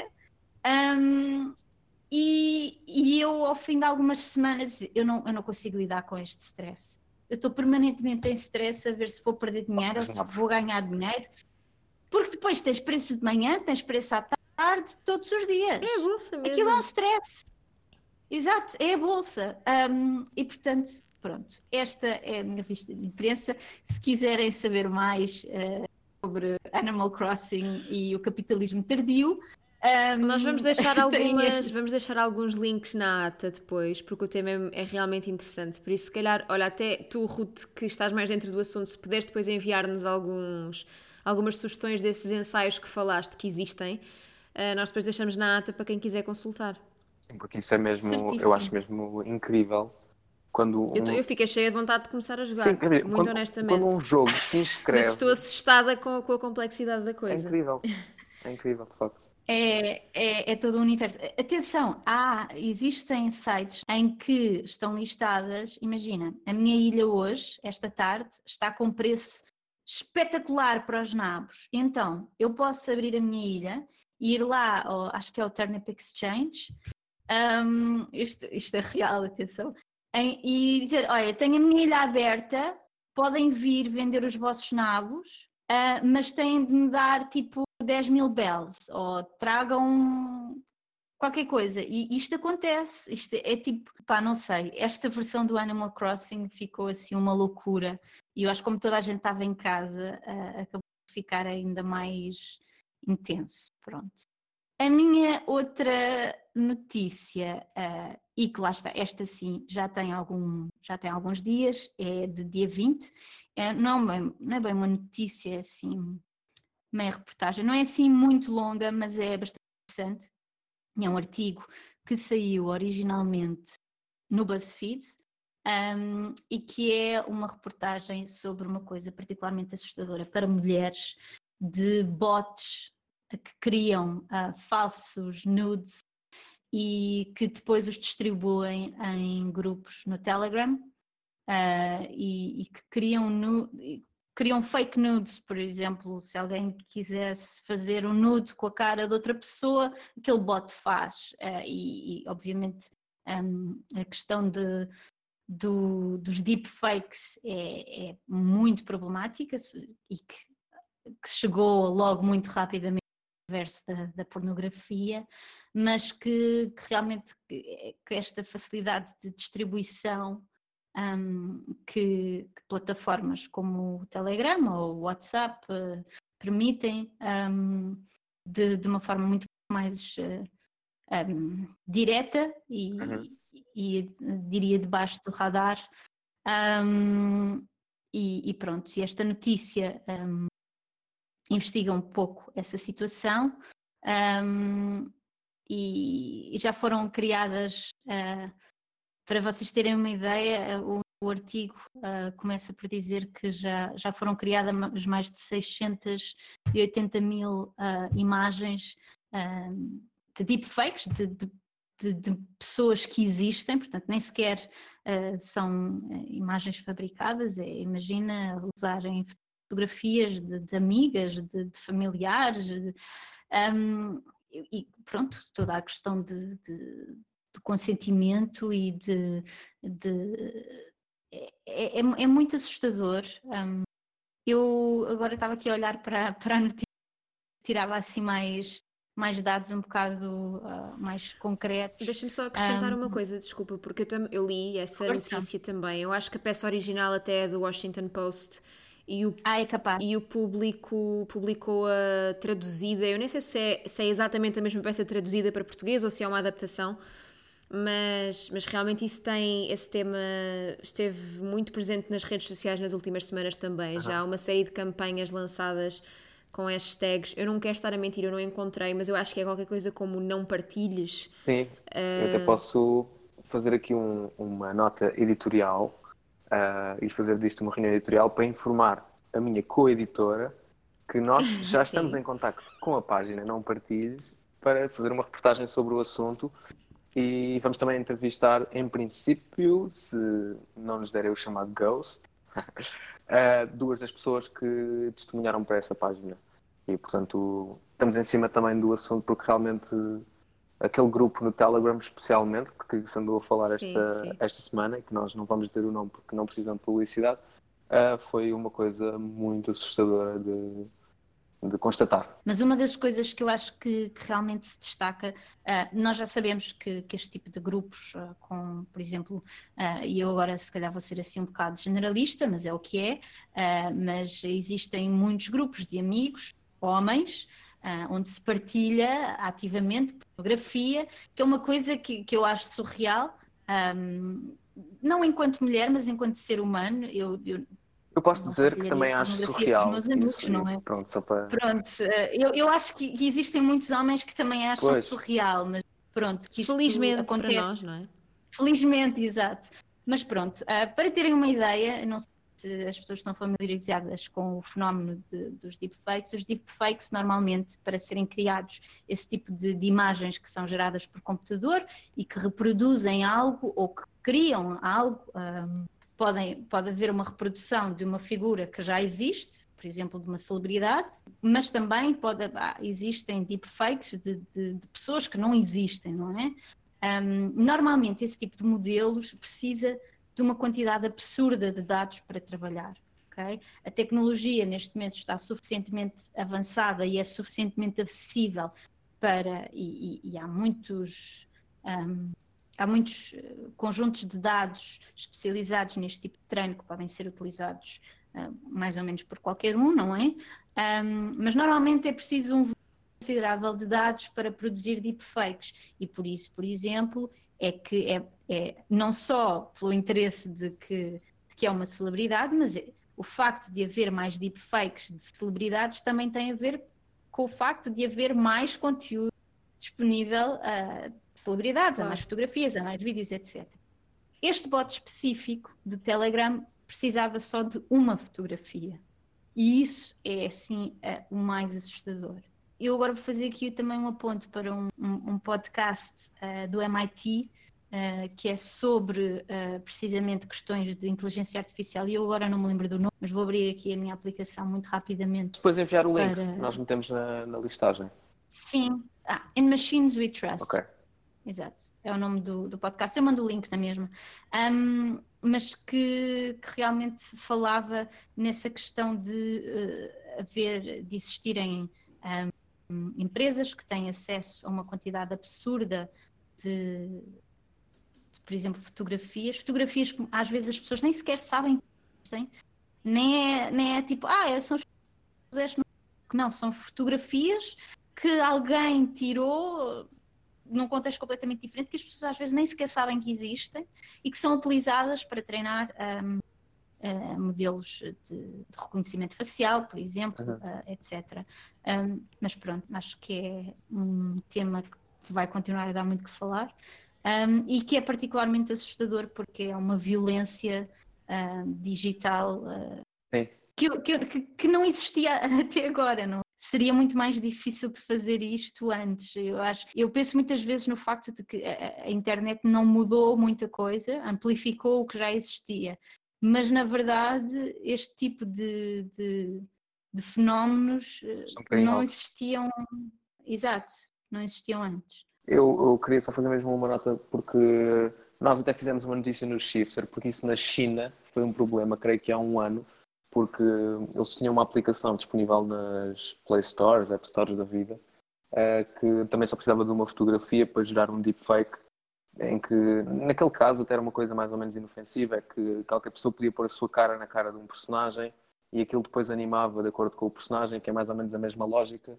uh, dos deepfakes que são eh, que são criados e portanto é, é, é isso, não é? É este deployment desta tecnologia a sair dos, dos circuitos especialistas onde é utilizada com, com o mínimo de ética e de ontologia e depois uh, nas mãos das pessoas erradas dá, dá essas coisas. E na China eles foram mesmo obrigados, entre aspas, também porque sabemos do seu historial de mão pesada, uh, eles proibiram mesmo qualquer, qualquer criação que seja feita em deepfake de ser publicada a não ser que seja com um selo a dizer este, isto foi criado uh, com recurso a, a, tecnologias de aprendizagem automática. E, portanto, provavelmente o caminho que seguiremos, se calhar, vai ser mais ou menos por aqui. O que depois nos leva ainda mais questões de do que é que se pode proibir, como é que se pode proibir, porque no digital não é, é, um, é uma discussão extraordinariamente interessante. Segue-se agora a rubrica A Notícia que Gostavas de Ter Dado, ou Lido, ou Escrito. Uh, João, o que é que tu trouxeste hoje? Uh, ora bem, vem um bocadinho em função da minha obsessão e eu gostava que. Uh, isto é completamente utópico, inimaginável e fruto da minha imaginação. Uh, mas eu gostava que tivéssemos feito um pacto, um pacto de união nacional. Eu gosto muito destas coisas, de imaginar todos a convergir tipo, com a mesma vontade. Uh, quem está a ouvir devia-me estar a ver, porque eu estou a fazer assim, uns sinais motivadores com as mãos. Uh, tivéssemos feito um pacto enquanto sociedade portuguesa de que só vamos falar de coronavírus e de Covid-19 quando for para falar tipo, aprofundadamente e com complexidade. Tipo, eu percebo que há uma necessidade da informação diária, ok, tudo bem. Há uma necessidade de comunicar as medidas que são, que são sendo tomadas, mas eu acho que estamos a entrar num ponto de paranoia e loucura que é insustentável, não é saudável e que temos de parar. Uh, e que só gera aquilo que eu falava no início, pânico securitário de um lado, uh, negacionistas do outro porque querem reagir a esta paranoia e não está a dar malta. Eu, eu, Exatamente. Eu quero Foi usar uma ilustração. Exato. Eu quero usar uma ilustração que é muito. que para mim é paradigmática. Reparem, nós estamos há sete meses nisto, não é? Seis meses, sete meses, uh, whatever. Todos os dias nós temos um número de infectados novo. Toda a gente sabe. Porquê que esse número continua a ser a última hora? Mas qual é? Já toda a gente sabe que vai ser mais ou menos por volta do meio-dia que vamos saber o número de infectados. Porquê que os jornais, as televisões, toda a gente continua a dizer última hora e dá aquele número como se fosse uma grande novidade? Parem com isso. Esta brincadeira do última hora começou no 11 de setembro, mas vamos a tempo de parar. E, portanto, o meu, o meu sonho é este pacto uh, global de que só falamos das coisas que, que, interessam e, sobretudo, só falamos das coisas quando for para perspectivar. Porque. Olha, no interruptor não há últimas horas. Pronto, Pronto está dito, fica Portanto, já aqui. Já, já, já também não. Já estou aqui a juntar-me a esse pacto abertamente. Não há últimas horas. Em vez de ser um pacto, é uma carta aberta e começa aqui, está assinado pelo interruptor. Exato. Mas é isso. Já, já assinei essa petição. É isso, dissecarmos um bocadinho os números, porque há, por exemplo, há, há dados que são, que são muito interessantes de, de darmos às pessoas e que seria interessante de, de falar com as pessoas, por exemplo, uh, nem sempre o número de novos casos corresponde ao número de casos ativos uh, no dia, não é? E, portanto, fazer essa, essa distinção entre o que são casos detectados e casos ativos, porque há sempre os recuperados. Depois há a questão que as pessoas também não acompanham do número de testes e do número de positivos face ao número de testes, que é extraordinariamente importante. Uh, por exemplo, se formos comparar os dados do princípio da pandemia com esta segunda vaga, uh, em que estamos a ter muito mais números nesta segunda vaga, se formos ver em função do número de testes, nós estamos a ter uma percentagem mais baixa de casos positivos. Creio que no princípio da pandemia rondávamos os 16, 17% e agora estamos a ter 8%. E eu não quero com isto dizer que o Covid é só uma constipação, nada disso. A Covid é uma doença provocada por um vírus. Isto é assunto da biologia, é um assunto extraordinariamente complexo. Sim, uh, amigos negacionistas, daqui a 10 anos vai ser só uma constipaçãozinha, provavelmente, porque o vírus se tornará endémico, como todos os vírus. É o processo normal, é um processo biológico, um processo natural. E, portanto, uh, as nossas uh, certezas absolutas e as nossas convicções sumárias sobre ele valem muito, muito pouco, mas as nossas notícias em modo pânico e megafone e última hora também valem muito, muito pouco. Obrigado. Mic drop. Ótimo. Rude, tu, o que escolheste? Era a notícia que eu gostava de ter dado, não é? Eu Sim. agora estava aqui já super embrenhada a carta aberta da... que eu gostava de ter escrito. Exato, gostava... olha, a carta aberta que eu gostava de ter escrito eh, e que escrevi mais ou menos no nosso editorial, editor. Eh, mas sim, também a cena da última hora e a fatiga de, das notícias do Covid. Eu, eu, eu, eu desliguei a, a box da televisão no início da pandemia e não voltei a ligar. E ontem tive uma discussão muito grande com a senhora da operadora que me estava a querer renovar o contrato. E eu disse: Senhora, mas eu não quero 170 canais para nada. Uh, pronto, uh, mas vou continuar com 170 canais. Basicamente, não consegui. Pronto, era mais barato ficar com 170 canais. Bom, enfim, a notícia que eu gostava de ter dado, uh, e isto é assim uma nota de admiração profunda. Eu entrei na faculdade a achar que queria ser jornalista de coisas sérias, política, economia, e depois ao fim de três meses na faculdade, um, eu estudei Ciências da Comunicação, na Nova, um, ao fim de três meses estava furiosa com aquilo tudo e achar, Deus me livre se alguma vez eu vou ser jornalista. Uh, e pronto, e o que eu queria era fazer rádio, não necessariamente do ponto de vista jornalístico, e não fiz uma única cadeira de rádio, um, só havia uma, mas pronto, uh, não a fiz. Um, a minha especialização não é jornalismo, uh, mas acabei sempre por andar nestes universos. Um, e admiro imenso pessoas que fazem jornalismo sério. eu faço um jornalismo sério sobre temas normalmente um bocadinho mais. Não, não são uh, temas necessariamente menos sérios, menos pesados, não é? Uh, porque quando nós falamos de política e de economia são coisas que têm um impacto na vida das pessoas que é muito mais mensurável do que um disco que se ouve, uh, apesar dos discos também mudarem vidas e, e coisas afins. Um, posto isto, a notícia que eu gostava de ter dado é o trabalho absolutamente incrível da Carolina Franco em relação a, a, àquilo que se está a passar na Polónia com, com o direito ao aborto, que é um direito uhum. da mulher e é um direito humano, uh, mas uh, uh, que é o trabalho que ela fez para, para o Shifter, e que já, que já vem, que é um trabalho de continuidade, portanto, a reportagem que foi publicada, já não sei quando, que dia é que foi. Um, foi há dois dias. Foi há três dias, 27, Exato. 28. assunto uh, e que é um trabalho fenomenal. Um, a Carolina, eu acho que dispensa apresentações neste grupo. João. Uh, pois. não, a Carolina é, é, é, uma jornalista fantástica. Uh, eu gosto muito do trabalho dela uh, no Gerador, um, e, mas acho realmente que o que ela tem feito no Shifter é sim fenomenal. E, e esta reportagem é, é, é, a melhor coisa que eu já li sobre, sobre o que se está a passar na Polónia. Felizmente é em português, porque eu, eu, eu eu prefiro sempre ler as coisas em português do que ler noutras línguas. Acabo por consumir muito conteúdo em inglês porque é inevitável, porque é uma série de conteúdo que não nos chega cá, ou que nos chega porque nós achamos que toda a gente domina o inglês o suficiente, uh, ou, que não, ou que não é suficientemente relevante para o tratarmos em português. Um, mas em português ou em inglês foi realmente o melhor trabalho que li sobre o assunto e vou aproveitar para fazer uma batota gigantesca. Vou dizer duas notícias que gostava de ter escrito, sendo que uma delas é um bocadinho mais antiga, mas que também está no Shift, que é um artigo muito curto sobre o conflito arménio, Azerbaijão. Sim, Arménia, Azerbaijão. Arménia, Azerbaijão. Do, Nagorno-Karabakh. Do Gabriel, que é muito confuso, porque vocês têm o mesmo nome. Ah, sim.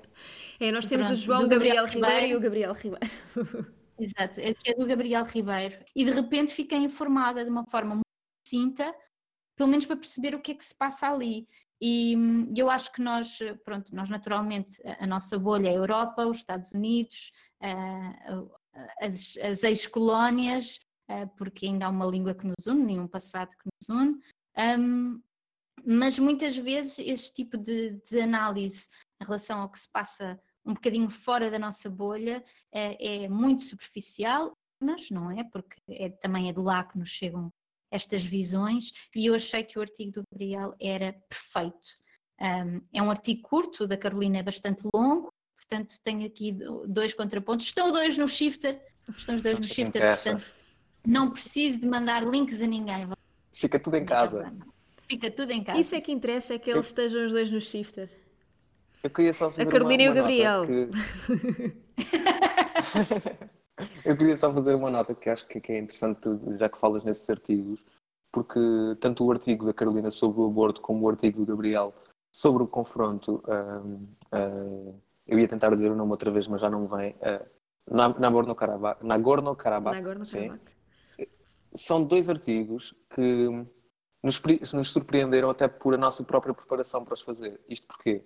porque a Carolina já andava a fazer a investigação sobre a comunidade LGBT na Polónia há algum tempo, uh, a tentar encontrar fontes no, no local tudo mais, a pessoas que, que, pudessem, que pudessem falar, até chegámos à, à, fala com alguns deputados e tudo mais, e de repente há esta transição na lei do, do aborto que torna uh, que, que, traz mais um assunto importante sobre a Polónia para, para cima da mesa e que de certa forma mostra que a questão dos LGBT não era uma questão única e que é, é tudo, tudo parte de uma retórica de um partido que é o Partido de Lei e Justiça. E mesmo a questão de, da Arménia e Azerbaijão, nós tínhamos, o próprio Gabriel tinha, eh, se calhar nem, nem um mês antes, uh, entrevistado uma pessoa responsável pelas relações entre Arménia e Portugal, não é um embaixador, mas que era algo análogo a um embaixador, e portanto ele já tinha uh, estudado um bocadinho sobre o conflito e tanto quando surgiu uma coisa como sur quando surgiu a outra foi, foi, foi giro, porque já tínhamos esse, esse contexto para, para nos alimentar e onde, onde construir em cima, e portanto a, a nossa nota enquanto editores. Acho que aqui a Rita também me subscreve, porque realmente é, um, é, é fantástico uh, quando temos pessoas que já são capazes de agarrar os assuntos e, que são, que são naturais, na verdade. São, em português isto não se diz, mas diz-se diz em inglês, são naturals. São, são duas pessoas sim, que são sim, excepcionais sim. naquilo que, que, que, fazem, cada um nos seus temas, e isso é sem dúvida um prazer para qualquer editor. Exato, a coisa já vem quase feita. não é quase? Rita. Opa, eu agora eu não me apetece nada falar da minha agora, desculpem lá, estamos aqui numa nota tão fixe, aqui com o ego. Dizem, com o ego. naquela velocidade de 1,75. Ok, vou tentar. Uh, não é nada de especial, olhem, para ser muito sincera, é só uma, um artigo que eu adorei e que na verdade podia estar inserido na revista de imprensa, tanto podia estar inserido na minha revista de imprensa como aqui. Na verdade, eu gostava de ter escrito este artigo Um, foi, foi, por, foi nessa ótica que eu escolhi e é uma peça da, da New Yorker. Uh, tinha de trazer uma, não é? Trago sempre. E desta vez claro. é, é esta que se chama How We Discovered Water on the Moon. É sobre a notícia de, da presença de, de água na Lua. Mas e é aí que está o, fascínio e a razão da minha escolha. Não é uma notícia, não é um artigo que diz quem é que descobriu, quando é que descobriu, uh, porque é que descobriu. É uma peça narrativa sobre a história de como foi feita esta descoberta. Uh, isto está, está incrivelmente bem escrito. Eu, eu uma confidência, eu estou a estudar uh, de novo, estou a tirar uma pós-graduação em escrita e por isso também estou sensível a estes assuntos. Uh, isto está extraordinariamente bem escrito, é em inglês, é um facto. Uh, mas é uma história, uh, é uma história do género. Um, Deixem-me só dizer-vos o nome do autor, chama-se David W. Brown e, e, penso que costuma escrever sobre tudo o que é assuntos do espaço, enfim, espaço, exploração aeroespacial por aí. Uh, mas é só para vos dizer isto: isto está contado como se fosse uma história de crianças, é, é muito interessante por isso mesmo. Diz mesmo. Está em inglês, eu vou ter dificuldade em, em, traduzir em louco, ainda por cima porque estamos com pressa, mas, mas diz, por exemplo, She took a nap, ate a peanut butter and jelly sandwich and used her laptop to work on research proposals. Por isso ele, ele conta mesmo, tipo, enfim, dados narrativos. dados narrativos, absolutamente. É uma prosa muito bonita, muito interessante e, no fundo, conta uma grande uh, descoberta científica que, que aconteceu esta semana uh, relacionada com a Lua. E é só isto. Eu gostava imenso de ter escrito isto. É outra forma de fazer jornalismo, na verdade, ou de pegar num, num assunto jornalístico e, e transformá-lo. Era, era, isso que eu ia, era isso que eu ia dizer. Olha, porque... diz, diz João, desculpa. De um lado, muito breve, de um lado destacamos uh, o lado do conteúdo, não é? que é uma forma de valorizar o jornalismo, e do outro lado a forma, que é mesmo muito importante porque, por exemplo, falar sobre cultura pode ser uma ótima forma, por vezes, de abordar assuntos políticos, assim como escrever um texto belíssimo e lindíssimo, uma coisa que dê prazer ler, pode ser uma forma de abordar conteúdos muito sérios e de trazer mais gente para a discussão. E eu ia dizer que, à conta disto, acabei de mudar, mudar não, acrescentar uh, as minhas sugestões. Porque fizeste lembrar de umas coisas incríveis Uh, e que eu não tenho muita oportunidade. Quer dizer, eu vou, vou, partilhando no Twitter, mas que não tenho muita oportunidade de falar sobre isso. Portanto, uh, já mudei, já mudei. Então, olha, mas é, é, é, é caminho, nós estamos a caminho. Vamos fazer uma interrupção para o tal momento de, de entrevista que em off falámos há pouco.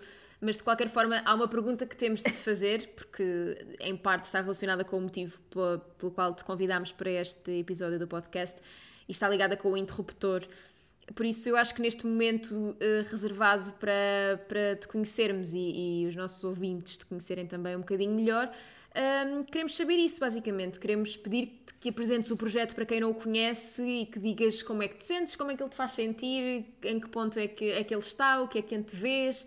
É, e pronto, e, e, depois então saltamos para as sugestões culturais. Ok, uh, bem, isso eh, como é que eu me sinto em pânico? Sempre em pânico. Neste, há eu acho que para aí há quatro meses que estou em pânico. Então, uh, o Interruptor é uma nova revista multimédia independente. Estamos em interruptor.pt.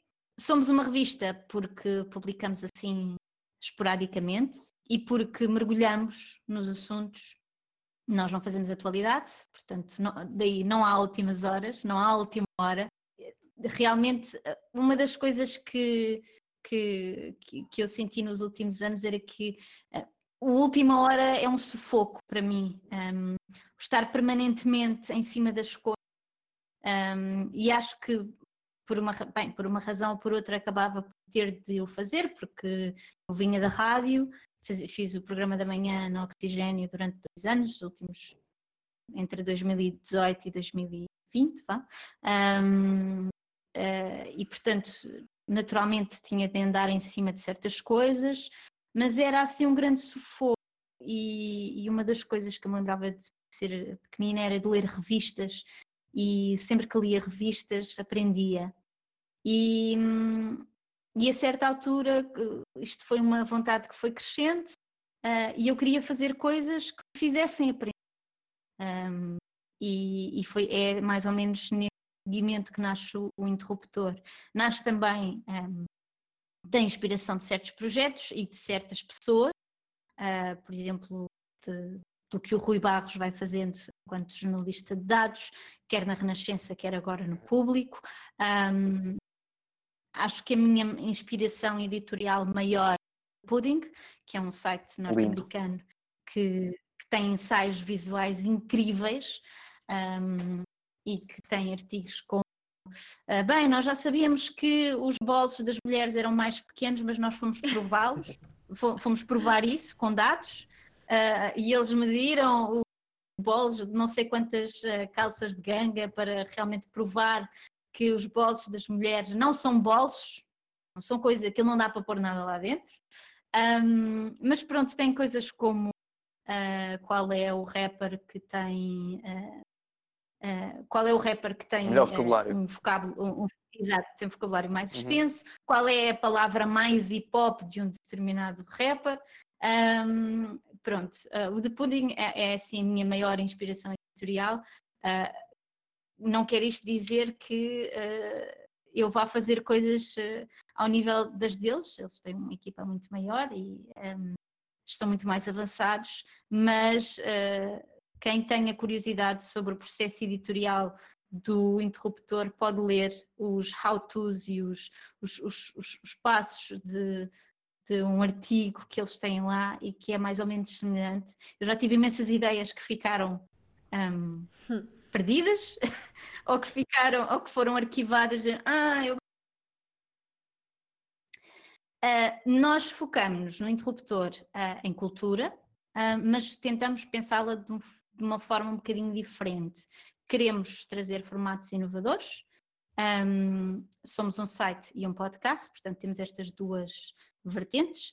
Elas não são, uh, melhor, elas são complementares, ou seja, quem ouve o podcast uh, não vai encontrar essas coisas no site ou poderá encontrá-las de uma outra forma um, e vice-versa. Pronto.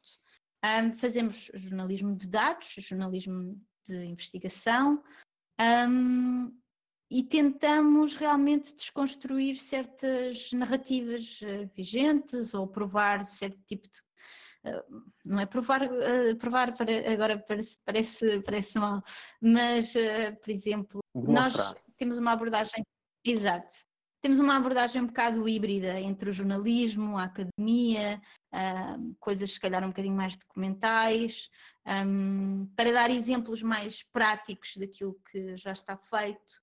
Um, um, dos nossos artigos de abertura, que é um dos mais populares, que é Consegue um algoritmo distinguir os heterónimos do Fernando Pessoa. Um, e nós fomos à procura não só uh, se, se já tinha sido feito e já tinha sido feito de maneiras diferentes uh, e nós explicamos quais são as diferenças, uh, porque é que uma é mais assim ou porque é que uma é mais assado. Um, e depois utilizamos um outro modelo para tentar perceber se funcionava também. Um, e, e, e, tentamos realmente um, esse artigo, se calhar, um bocadinho mais académico, mais pedagógico, em que explicamos como é que funciona a aprendizagem automatizada, o processamento de linguagem natural e porque, como é que utilizamos um, um tópico que é familiar. Há bocado estavas a dizer como a cultura ajudava a construir pontos. Utilizamos um tópico que é familiar, quer dizer, toda a gente aprende Fernando Pessoa na escola, toda a gente sabe quem é o Fernando Pessoa e que ele tinha todos, todos aqueles heterónimos e utilizamos isso para explicar como é que funciona a aprendizagem automatizada, um, distinguir uh, todas algumas questões básicas de, de inteligência artificial um, e realmente testamos as coisas e disponibilizamos o código.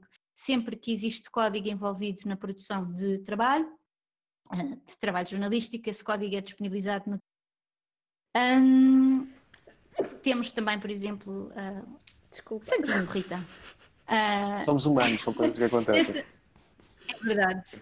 Uh, temos também, por exemplo, temos uma série chamada Estamos a ouvir música portuguesa, em que uh, tentamos perceber se estamos ou não.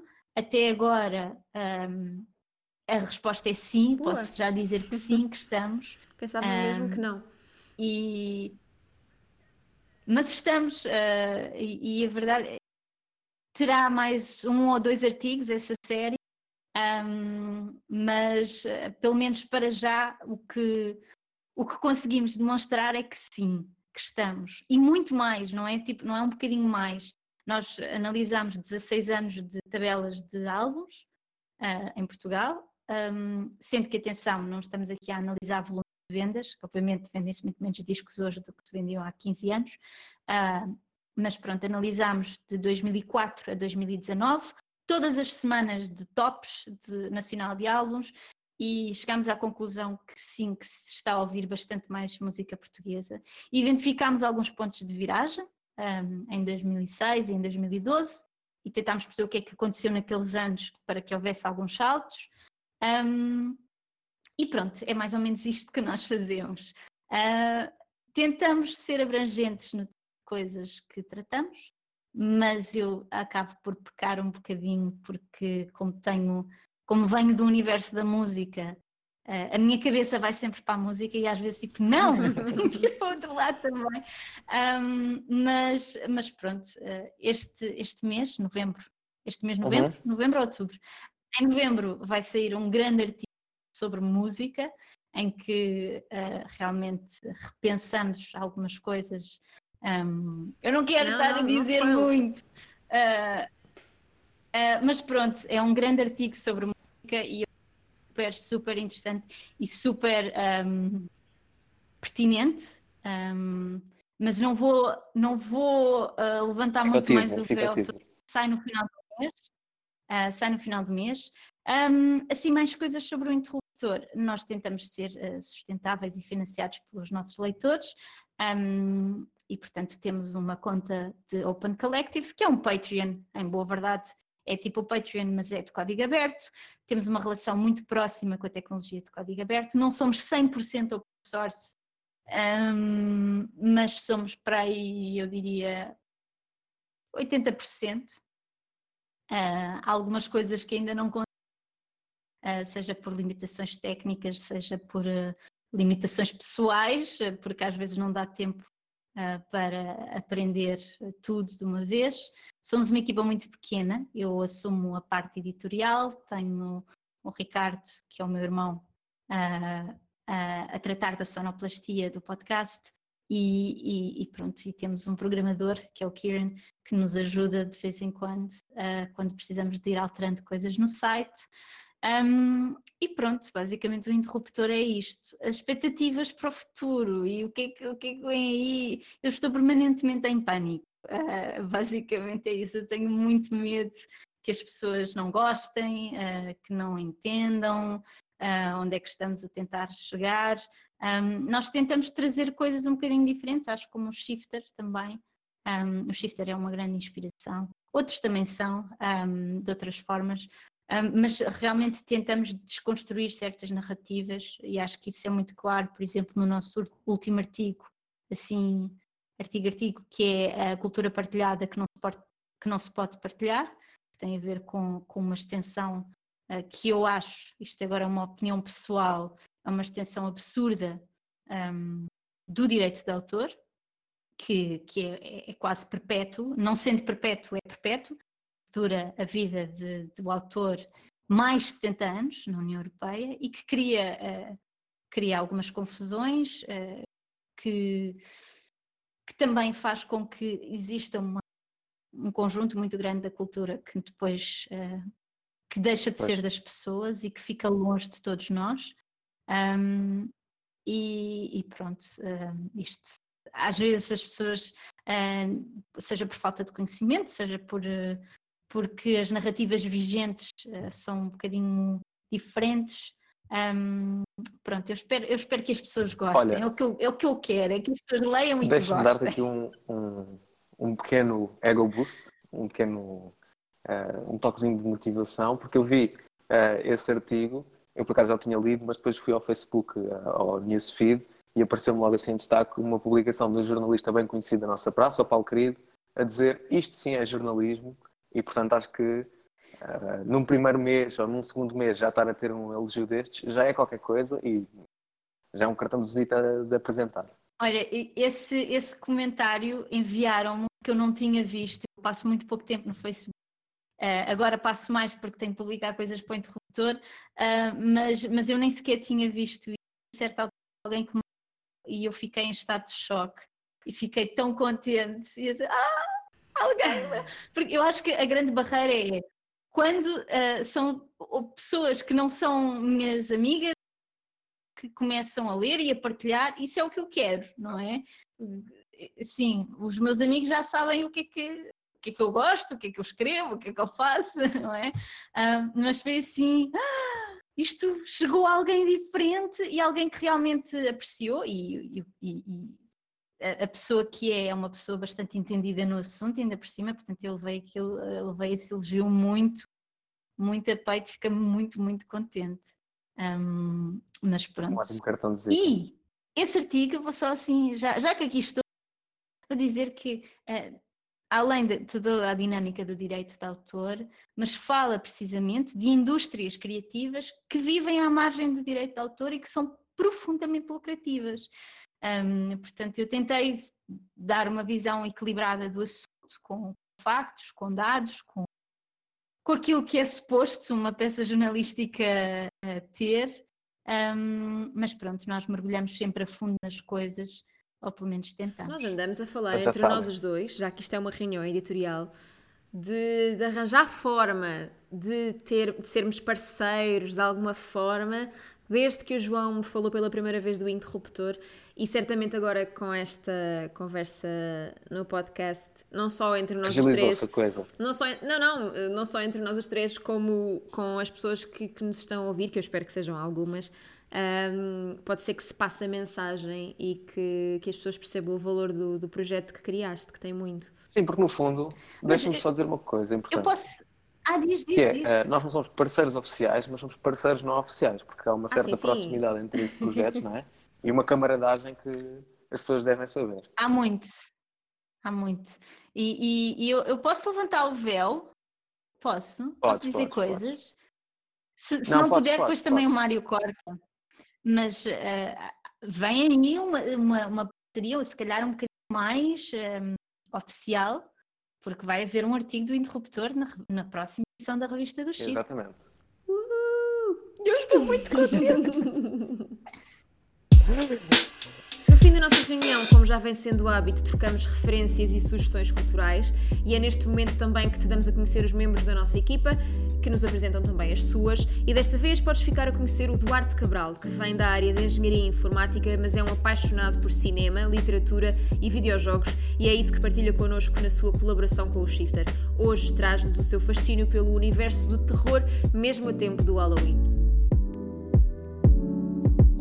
Sou o Duarte. Uh, comecei a escrever para o Shifter em outubro de 2019, uh, focando-nos exclusivamente, pelo menos no início, em conteúdos sobre cinema, eventualmente transitei para, para falar outros assuntos sobre arte mediática, tanto em termos de música, jogos, televisão e literatura. Uh, pois bem, quanto às minhas recomendações, sendo eu um fã, confesso, do Halloween e desta altura do ano, uh, tenho andado ao longo deste mês muito imerso no que toca ao terror e ao tenebroso artístico. Uh, por isso, as minhas sugestões vão ser muito baseadas nesse género de tema.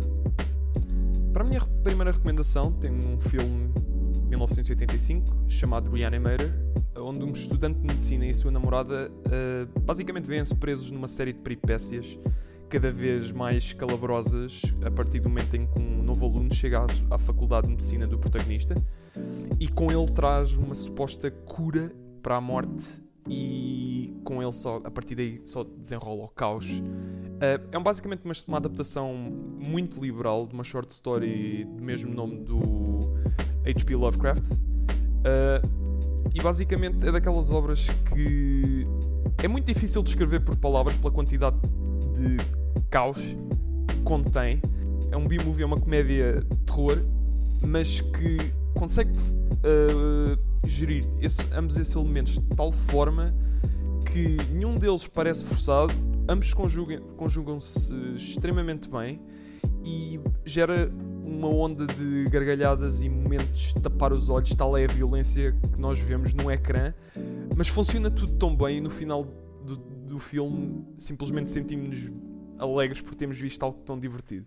Para a minha segunda sugestão, tenho um álbum lançado no passado Halloween de 2019 do grupo de rap experimental Clipping. O nome do álbum é There Existed an Addiction to Blood e pega na sonoridade já por si agressiva e estridente do grupo, muito influenciada pelo movimento noise, e pega também no comentário social do vocalista David Diggs e juntam estes traços uh, sobre um disfarce de Halloween terror muito influenciado por, eh, pelo género cinemático do slasher ou giallo dos anos 70 e anos 80, como por exemplo em filmes uh, como Halloween, do John Carpenter, ou Suspiria, do Dario Argento, e transformam este género de comentário que já existia nos álbuns deles, mas dão-lhe dão uma ambiência muito mais tenebrosa, muito mais imponente, ao ponto de gerarem momentos de extremo desconforto, mas também que deixam o ouvinte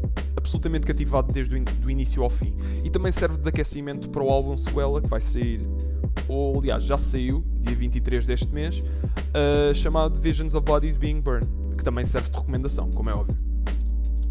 Por último, queria recomendar um livro que, embora tonalmente foragido às duas outras obras que mencionei, um, presenteou com um tipo de terror existencial que não só não estava à espera, mas também nunca tinha antes experienciado.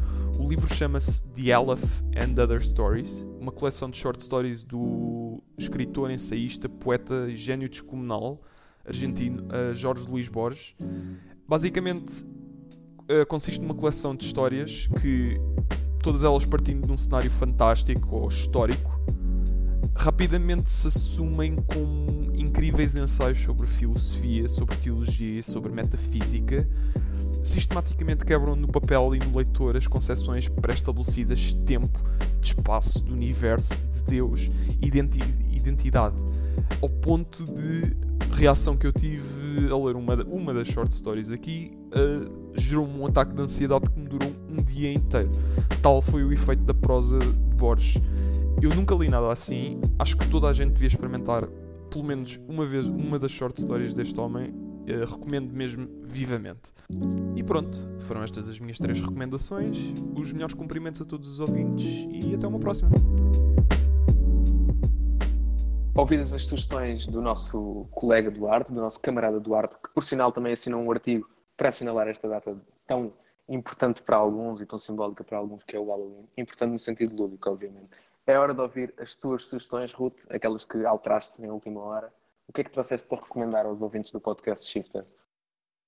Olha, eu trouxe primeiro um livro que se chama Luanda Lisboa Paraíso, uh, que é da Jaimília Pereira de Almeida. Uh, e, e, eu agora vou dizer uma coisa que não é uma frase minha, foi um amigo meu que me disse, que é a Agostina Bessa Luís, dos subúrbios de Lisboa uh, que eu acho que é uma ótima descrição, porque tem assim umas verdades sobre a existência humana e sobre um, os sentimentos que às vezes se apoderam de nós. Uh, assim, é, é, é, é uma escrita absolutamente lindíssima.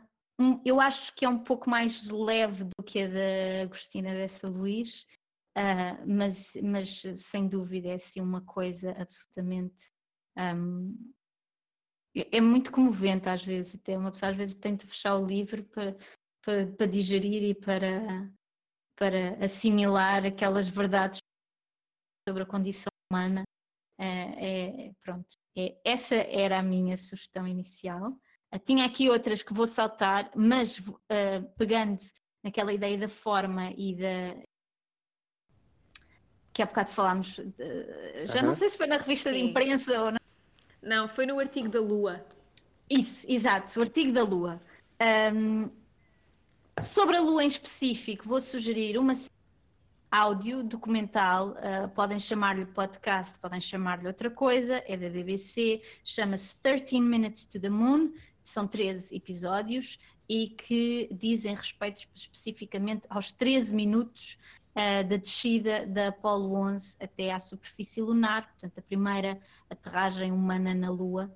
Um, e, e, toda, tudo aquilo que foi necessário para que esses 13 minutos fossem uh, um grande sucesso da humanidade, não é? Um, e que é uma série absolutamente fascinante, que eu creio que ainda está disponível no site da BBC, posso tentar encontrar o link para vos mandar. E em relação à forma Uh, vou partilhar convosco os dois episódios uh, áudio, portanto, podem chamar podcast, também é um programa de rádio, ou o que vocês quiserem, uh, que eu acho que são as melhores peças que eu já ouvi áudio, tipo, de sempre. São. Uh, uma é um bocadinho mais recente, mas que é assim fascinante, a outra já tem alguns anos, mas são as duas da mesma série, que é um, é um programa da BBC, da BBC Radio 3, que é tipo a Antena 2 uh, da BBC. Sim, sim portanto, dedicada à música clássica e coisas assim, um bocadinho mais experimentais e esotéricas, que se chama Between the Years, a série. Eles não publicam muitas coisas, mas quando publicam é absolutamente fascinante. Um é um, é um programa sobre uma mergulhadora de uh, apneia, uh, uh, que acabou por. Uau, isso deve dar sons incríveis. É incrível. Aquilo então ouvido no. Parece que estás a é? mergulhar e, e à medida que ela vai descendo, tu, tu vais descendo com ela. É assim uma coisa que eu agora também não me lembro do nome do episódio, mas que é do Between the Years, uh, e o outro que também é do Between the Years, que é M1 Symphony, que é uma sinfonia, portanto uh, tem orquestra, e é assim uma espécie de ode à primeira autoestrada britânica. Isto também para, para para ligar àquilo que o, que o João disse, como a cultura cria pontes, eh, como estas coisas, se calhar, mais mundanas acabam por nos um, mover assim de uma forma mais inspiradora. E a One Symphony é assim, uma peça um, orquestral, mas que tem depoimentos uh, de pessoas. Aquilo junta toda a história dos 60 anos daquela estrada, desde uh, pessoas que tiveram acidentes, de, de, de, da floresta que foi destruída para que a estrada passasse, um, das pessoas que se conheceram por causa da autoestrada, portanto tem, tem ali toda uma, uma coisa absolutamente tem relatos de, de, de, alegria, de tristeza, de luto, de, de vitória, de, é, é, uma coisa absolutamente fascinante. É muito experimental do ponto de vista sónico, portanto, misturar ali muita coisa, mas a, a forma acaba por. Lá está, nós vamos uh, de viagem naquela autoestrada, passamos pelos vários sítios por onde a estrada passa, um, e é sim absolutamente fascinante. São as sugestões que eu tenho eu queria só partilhar contigo uma gargalhada interna que eu tive uh, enquanto partilhavas as tuas sugestões. Deixa-me dizer que gostei muito destas duas últimas, fiquei, fiquei mesmo, vou segui-las. Mas quando tu disseste, lembrei-me de uma sugestão a propósito da Lua, na minha cabeça, tipo, gritou assim, a Lua de Joana. Eu disse, olha, vai Olha, por acaso nunca li. Eu também não. Estão a falar não. a sério, não acredito nisso. Pá, já que falámos da Alanis Morissette, por que não falar da Lua de Joana, não é? Exato. A Lua de Joana é, é, tipo os nossos filhos da droga, não é? É, é. Ok. Era, era só para ter a certeza. Olhem, podemos dar por terminado, não é? Sim, acho que sim, senão ficávamos aqui o dia inteiro a conversar. E é assim então que termina esta nossa reunião editorial. Obrigada, Ruth, por ter estado connosco. Obrigada eu. E nunca é demais relembrar que o podcast vem acompanhado daquilo que nós chamamos a ata da reunião, onde reunimos as referências todas que foste ouvindo ao longo do episódio e que serve como um guia caso queiras revisitá-las ou pesquisar mais sobre elas. Se quiseres ouvir ou relembrar os episódios passados do podcast de Reunião Editorial, podes sempre fazê-lo através da nossa página no Patreon, é só fazer scroll e encontrar os posts, os posts de áudio ou através da subscrição RSS, que podes fazer diretamente no Patreon. Ao fim de três meses, também disponibilizamos os nossos episódios diretamente nas aplicações de podcasts, como o Spotify, o Apple Podcast e nas outras plataformas uh, em, que, em, que, em que é costume encontrar podcasts. Para além da reunião editorial, podes também ouvir as conversas impróprias, um ciclo de conversas que desenvolvemos e produzimos em parceria com o gerador, em formato podcast e a playlist do Shifter, onde mensalmente vamos adicionando novas músicas. Por isso já sabes, continua a acompanhar o Shifter, acompanha também o Interruptor e subscreve-nos agora nestes canais de áudio, uh, onde nos podes ouvir em viva voz ou então ouvir as músicas que andamos a ouvir.